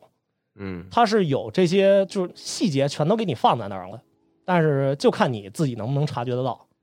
都是都是挺有意思的一些设计。还有一点就是也我也我也是看那个应该是 Destroyed 他们的评价吧，有一句我觉得说得特好，就是呃 It's a beautiful train wreck，就是是一个特别美妙的车祸现场。就是这游戏给我的就是这种感觉，你就觉得什么地方都做得巨糙，但是你实际玩进去以后呢，你会发现，哎，这世界你如果多去探索的话，你真的能发现很多有意思的现象，而且故事本身也足够有意思。你如果能把战斗部分删掉，那这游戏在我心中的评价应该也会接近神作级别。啊，那不知道他这个爱好者里边有没有给他打帽的，给他调整他的 没有，那游戏没法打帽的，因为 PC 版太屎了，嗯你你甚至都打不开它，你怎么打帽呢？也是，对，嗯， 呃，那大家可能只能通过下兼容玩 Xbox 的那个。对我非常建议，如果想玩的朋友，就是玩玩 Xbox 版。二代也顺便说一下，二代本身玩过的朋友们对于剧情的评价也还不错，因为它跟一代是有直接关系的。呃，如果你真要玩，请一定要玩 PC 版，不 要哦，尝试 Switch 版。嗯，两帧丝滑是吧？那嗯，啊所以就是大概就是这么一情况。然后有有相同爱好的朋友们，这个可以可以尝试一 下。行，你在这个节目里建立起来一个和你同好的这么一个群体， 我觉得是十分 者，专门去发掘，就是你你之后你可以申请，你们打包去参加一下，就是你说那讲讲那个评审团，对，你们说这个我们这个中国也能给你产出一些不不错的选题，呃，嗯，我我把我把合配节目让给 你， 我我操！不，这这就这个游戏，我真的觉得，我个人是觉得还挺好的，就是属于一个侠和鱼可能差不多多的一个状态。就我我觉得这种游戏是有玩的价值的，就听嗯了。就这种游戏，你说你骂了半天，其实我听了挺想玩儿。 是，就是就就这个游戏给我这个感觉，它不对像有的游戏听你骂半天，得就这，就嗯止于你的嘴里就行了。但这个是就听完感觉还可以试试，真的。嗯对，而且我真的没有剧透，大家一定要体验一下这 剧情。就它有有好的地方，然后烂的地方还烂出风格了。是是啊，那这这种游戏，我觉得价值也是挺高的。嗯。好，那这个说完我这个打破吉尼斯世界纪录的游戏以后，那饼干你来讲讲。哎，我今天这个缓缓咱这节奏啊，嗯咱今天这个都太太激烈了啊。对，首先这个秋季特惠的时候啊，其实发现了一个这个治愈游戏大包嗯啊，这个我挺推荐，大家可以。呃，这马上不是说马快到冬促了嘛，嗯然后看看冬促有没有类似的吧。嗯啊，里边像包括有这个呃龙龙龙窥梦，嗯，然后有这个清星话语、花中世界，然后哦 T T O E M，还有这个 The Last Can Fair，嗯啊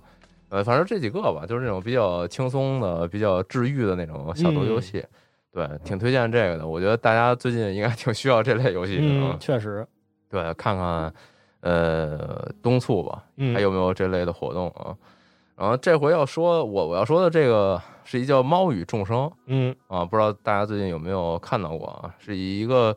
猫猫为主视角的这么一个像素游戏嗯。啊。然后最近其实我也觉得 Steam 这半年吧，有不少这种以小动物嗯为视角的游戏，有这种小狗啊、小猫啊什么的。嗯嗯，我是感觉这个是我目前看到的对这个小动物 的这种还原的这种描绘做的最好的啊。哦但是我说实话，我没玩之前那迷失。哦，我还真不知道他那里边儿那个表现的是还是偏偏真实，还是说还是偏那个叙为叙事来服务啊？嗯这个还真不太清楚啊。然后这个游戏呢，它简单描绘一下，它就是一个略微有一些惊悚要素的一一个、呃横版像素点击解谜嗯啊，只不过你的这个主角啊是一橘猫，嗯呃，是一大橘猫，嗯，然后在这个其实整体上美术啊、音乐啊都是比较中庸吧，嗯，它像素是那种比较大比例的，就是那个人的身材都比较呃正常哦啊，是是那种感觉的像素，但是就是大家都没有表情，没有五官，嗯， 脑袋就是一个肉色的一个一个椭圆 啊，嗯就这种感觉的那么一个游戏啊。呃，整体大概我的话玩儿我我现在最近几年吧，然后我意识到了我玩儿游戏比较慢嗯啊， 我玩完是大概可能九个小时，嗯，然后我看评论普遍说是六到八小时左右吧，通关这哦么一个体量，嗯大概就就是这么一个感觉。呃，刚才也说到这个惊悚要素，嗯我觉得这个不是一个说可能大家可能觉得不是太，就像我就比较拒绝恐恐怖游戏什么的，嗯这个它不到这程度啊。它主要怎么呈现这个是说它这个呃也算是我觉得也算是玩梗吧，嗯就这个主角这个猫啊，它能看到一些这个人类看不见的东西，嗯但它看到的不是鬼啊，啊它是看到的其实是这个发生在这个整个故事发生在一个大宅子里边儿，嗯它看到的是这个大宅子里边儿过往的一些回忆，哦，就是是实在在发生的一些事儿，嗯但是可能这些主人公、这些人类、这些在宅子里走来走去的这些人，他们已经忘记了，或者说呃，至少你你玩家不知道。嗯啊，但是这个猫通过这种方式给你补全这个故事。嗯对，那先说这个故事之前，再多说一点儿它这个对猫的这个形象刻画吧，嗯我不是觉得很不错嘛。嗯对，首先它里边玩梗的部分还是比较全的，嗯呃，比如说这个大家都知道，猫如果 突然发现自己身后出现了一根黄瓜，嗯它能吓飞了。哦，对，这 个有。然后猫对于这个，比如说高地儿的一些执着，就喜欢站在高处看嗯是嗯啊，，这些也有。然然后猫对于这个突然出现的一些这种比较快速的一些东西，嗯充满了这个捕猎的欲望，嗯呃，然后甚至就是都忘记它自己要干嘛了，嗯这个也有，以及啊，就是那就是最熟悉的就是这激光笔，嗯这激光笔在这个游戏里边是有一个专门的桥段来描 述，嗯，对，然后这段儿它是。呃，这稍微有点剧透，嗯哦就是它强行剥夺了你鼠标的控制权利。我操，就这个，你现在鼠标就是围绕着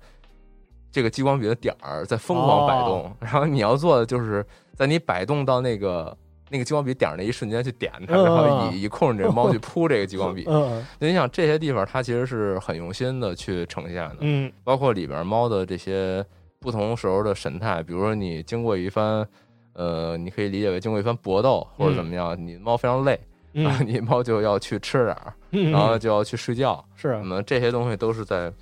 我觉得我作为一个养两只暹罗的人来说，这体会是非常强烈的。嗯尤其我在玩这个游戏的时候，我大半夜玩这游戏，然后嗯我家两只猫就在后边看着我吧。我当时就 因为这里不还有点惊悚吗？嗯这里边那猫就是它的好多行为，我感觉就跟我后边俩就忽悠上了，我当时就挺害怕的。我操！哦嗯，我看他俩就是跟，比如说跟床上卧着呢，突然就回头看着墙什么我的。操，看到其实是过去的你，对，我对那房子里我操可能也就只有我的身 影吧。啊、太太他妈可怕了！嗯我对你像这里边儿还有一点就是挺能体现他对猫的这个刻画比较好，就是你游戏去驱动前进。 嗯你比如你是一个解谜游戏，那你如果以以往啊，你控制的是一个人，嗯呃，那你会有比较强烈的意识，就是你要。呃，你要去哪个哪个房间啊？嗯你要去哪儿？你你这房间打不开，那你要去找钥匙。嗯嗯，那但是你作为一个猫，首先它在游戏里的表现就是你这个猫啊不太在乎这些事儿，嗯你作为玩家也很在乎，但是这个猫它实际上它是一种不是很强的那种代入感，嗯就是你在看着这个猫在干这些事儿，而更多的是。这个猫在带着你走，而不是说你就是作为这个猫的主动要干嘛，哦就是不是这种感觉。嗯对，在这个游戏里边儿，你对一些解谜啊，对一些房间啊，还有这个故事前进啊，它也是这种感觉，是这个猫啊在驱动这些角色。嗯比如就好比我家猫有时候会在房外面挠我门，嗯，它就是要开门，那是然后它就一直叫，一直叫到我开了它为止。嗯在这个游戏里，你经常要驱动这只猫干这种事儿， 就是我就要出去，嗯我就上去踩你脑袋，我是上去把这花儿 打破，什么乱七八糟，我终极目的就要出去。嗯然后这个故事里的人呢，也都是比较对待这个猫的态度还是比较好的。嗯就他一肚子啊，把这猫里呃不什么把猫里还， 他一肚子把这房子里啊这一古宅嗯，好多瓶瓶罐罐都给碎了。我操，他们也没怎么着这猫，啊所以还是挺温和的这 游戏。我当时看都上头啊，我对，这些说完了以后啊，其实就主要啊，这游戏虽然个数都比较中庸，但它嗯故事讲的还是不错，所以是可能要主呃主要讲讲这故事，当然也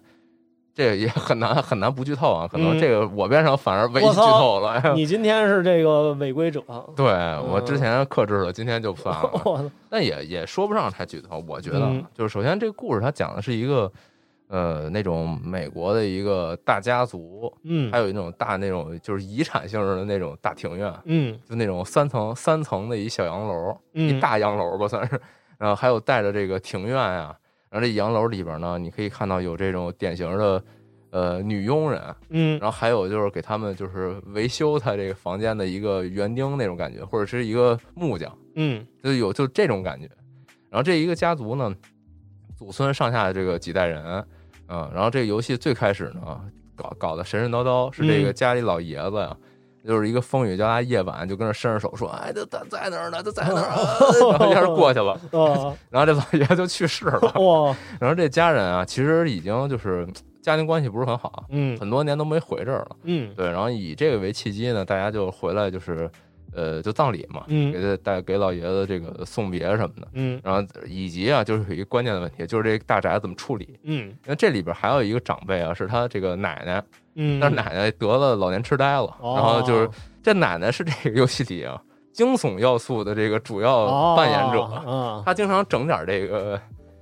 疑神疑鬼的事儿，嗯比如这大夜里就出来滋哇乱叫什么之类的，就是看见你这猫就回想起好多事儿什么的，嗯就老整这个。嗯对，嗯，说到这儿就要再多说点儿它里边这些人物，嗯啊，你包括像是这个长辈一点儿的，有他这个就爷爷的一个好朋友，嗯算是这个这么多年跟他一起搞事业的一个老老大爷嗯啊。然后再来呢，就是他们这刚才也说，他这个里边有呃，他们一个女佣人，然后有一个这个园丁，嗯，呃然后其次呢，就是他这个孩子辈儿有一个大姐，有一个弟弟嗯啊，还有一个就是。很重要的一个角色是他们大哥，嗯然后在这游戏里完全没有出现，哦这一点我之后边就完全不说了，因为它是挺重要的一个情节嗯啊。然后以及啊，还有一个就是还有他们一个小妹嗯啊，但是这个小妹其实一直很微妙啊，在他们这个关系中呢，也是呃比较受这个家里的排挤，嗯大概这么一个结构。然后大姐呢，还有她的大姐夫嗯啊，以及呃以及她有一双儿女啊，然后这个二弟呢，他也有呃一个妻子，还有一个小孩儿，嗯就大概这么一个结构，是一个很庞大的一个家族。嗯啊，你说到这儿，大概也都能感觉到，就是这肯定是围绕着他这个房产的一些嗯，纠纷。这老老一辈儿去世，然后下一辈儿呢关系也不和睦是啊，那么那这个房房怎么办？然后嗯这房子它作为一个这种就是非常规模比较大的这种大宅啊，嗯啊它其实很不好处理。是就是它这个宅子吧，它因为年久失修，它也卖不出钱去。嗯然后他们要想把这东西翻修呢，又需要一大笔费用，然嗯后又出不起这个钱。是啊于是呢，他们就想起啊，他这个老爷子曾经之前说过，他们有他有块地，嗯哎，他们就开始找这个地契，嗯然后以这么一个契机吧，开始这么一个故事的开篇。那嗯至于他后边怎么收束，这个我就不细说了。嗯对，但其实在这个过程当中，会发现就是这些人啊，其实并没有咱们想象中那么的狰狞。嗯呃，每个人他都会面对自己的这些困难，啊比嗯如说他弟弟是一个艺术家，嗯呃，美美其名曰说是艺术家吧，但其实是一个很失败的演员。啊对，然后大姐呢，她也有面对她，呃，大姐夫似乎是个医生，但好像也不是事业不是很成功。就每个人都是那种大家族嘛，有这种嗯大的光环儿，是啊但在这种大光环儿下，可能也娇生惯养，最后导嗯致了各有各的好坏。嗯所以，但是也不能够撑住这个大家族的门面了，就是已嗯经衰败了。对，是啊在这么一个情况下呢，其实这每个人并不是说对财产有那么强烈的欲望，嗯他反而是在这个过程当中去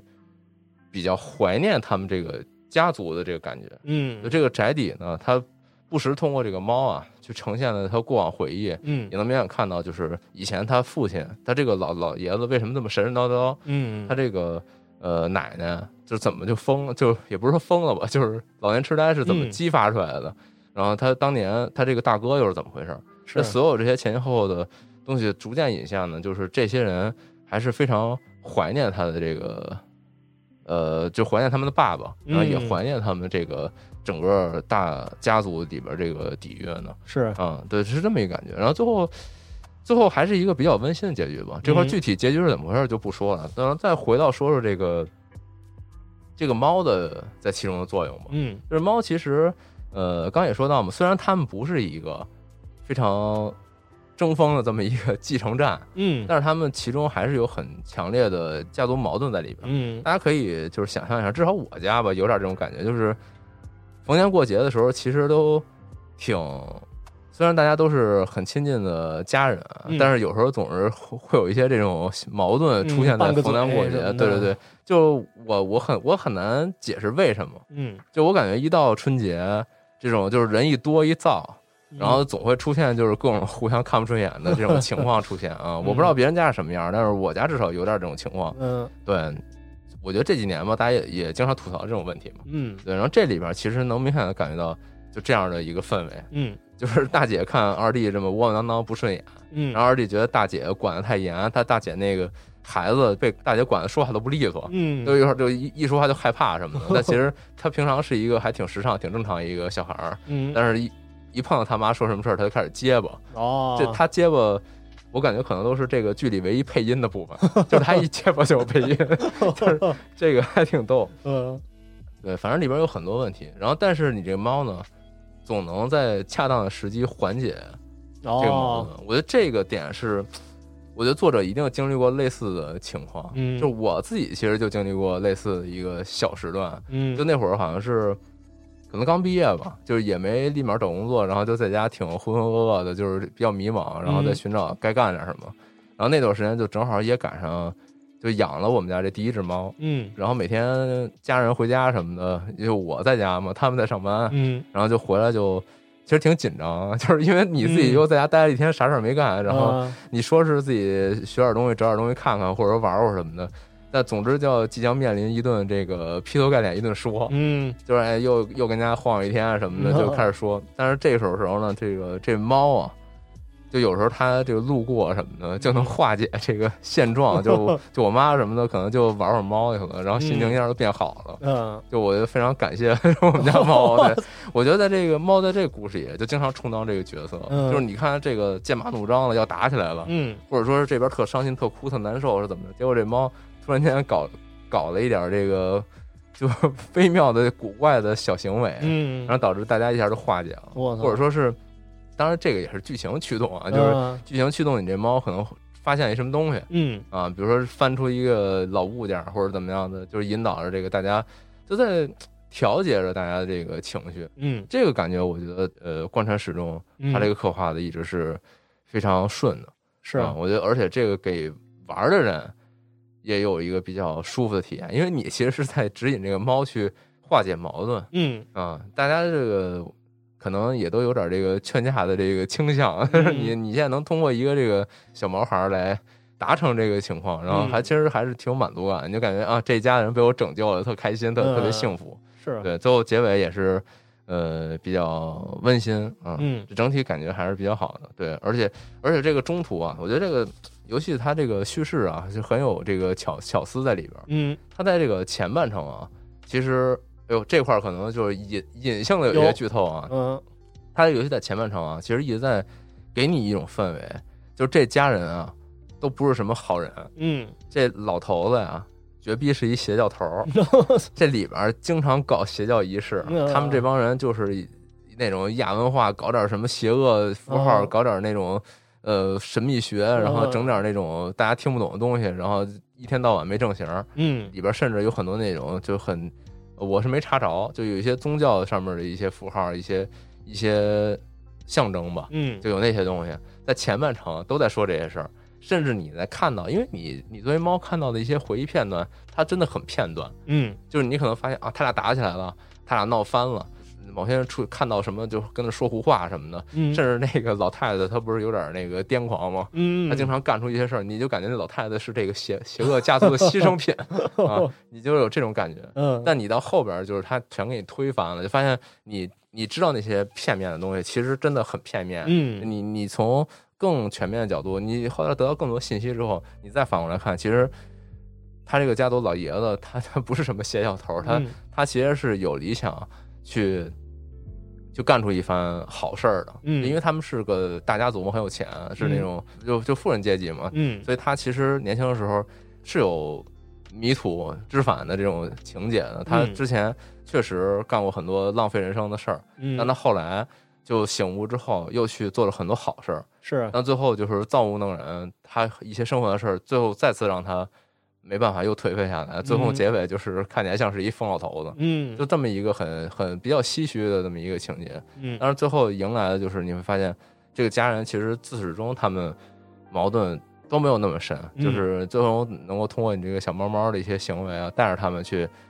最后化解，最后去全都彼此谅解、彼此嗯圆满，然后再去重新回归这个祖宅，这个氛围就就嗯就就特别好。对，这整体整体玩出来就是就是这感觉吧。作为一个呃八个小时的游戏，大概也就能给大大家带来这么多体验。对，嗯但这里边还有一点儿不不是特别好的，最后说一点嗯儿，就是它这游戏啊，就操作上非常难受，那就是你经常呃，它老提示你，哎，这桌子你能上啊、嗯，那个台儿你能上，但都没有什么太意义。就就纯哦上一就下是就你完上了上这台儿吧，那猫哎走过去，嗯哎撅屁股跳起来站定，嗯啊，动画读完了， 没什么事儿可干。你点一下地啊，撅屁股啊，下去哎嘚儿嗯掉地上啊，站着站好，啊，动画读完了啊，好你接就着是玩就，是给你欣赏一下这猫，你接着玩吧啊，嗯就给你欣赏欣赏它这里边各种动作。嗯那猫自己没事儿还跟那儿自己追着自己玩儿什么之类的啊，嗯然后以及像它里边有一些有那么可可数的几次吧，嗯追逐战， 我恐怖操游戏追逐战，我我在是就每一个场景啊，几乎失败的第一次之前啊，嗯我都不知道追逐战开始了。 就我这正还啊，我叼一这个，我走吧，嗯后边人追我，给我拿回去了。 然后我再去他那儿，然后就就操作起来也不是很方便，就是你点一下吧，然后你跑嗯跑，然后还出门儿，出门儿还什么上台儿下台儿什么之类的。嗯但那个点啊，你你有时候你比如说你反应过来了，嗯他他给你的反馈也不是那么及时，啊，但他这 NPC 反馈还挺及时的。他我过来说给你抓走，给你抓走了。哦我操，对，就有的地方真的，我觉得能不做还是别做，没必要。就是整体感受下来挺挺顺，嗯嗯，尤其到最后结尾吧，最后一个追逐战， 嗯，就跟你刚才说那个搓搓摇杆儿嗯。五分钟，其实也没什么太大区别 我操，它前后长达可能好几分钟的一追逐战，嗯哦你哪个点死了就从头再来一遍。我操，最后就是我知道它剧情马上就迎来特别好的，我我对我来说特别温暖、特别好的结局了。但是你还是吃了口屎，但我好得赶紧把这屎咽下去， 然后最后看这结局，当时挺挺来气，但是最后呃结局挺好，挺好，就嗯就完事儿了。嗯，我是觉得这个如果养猫啊，真的可以去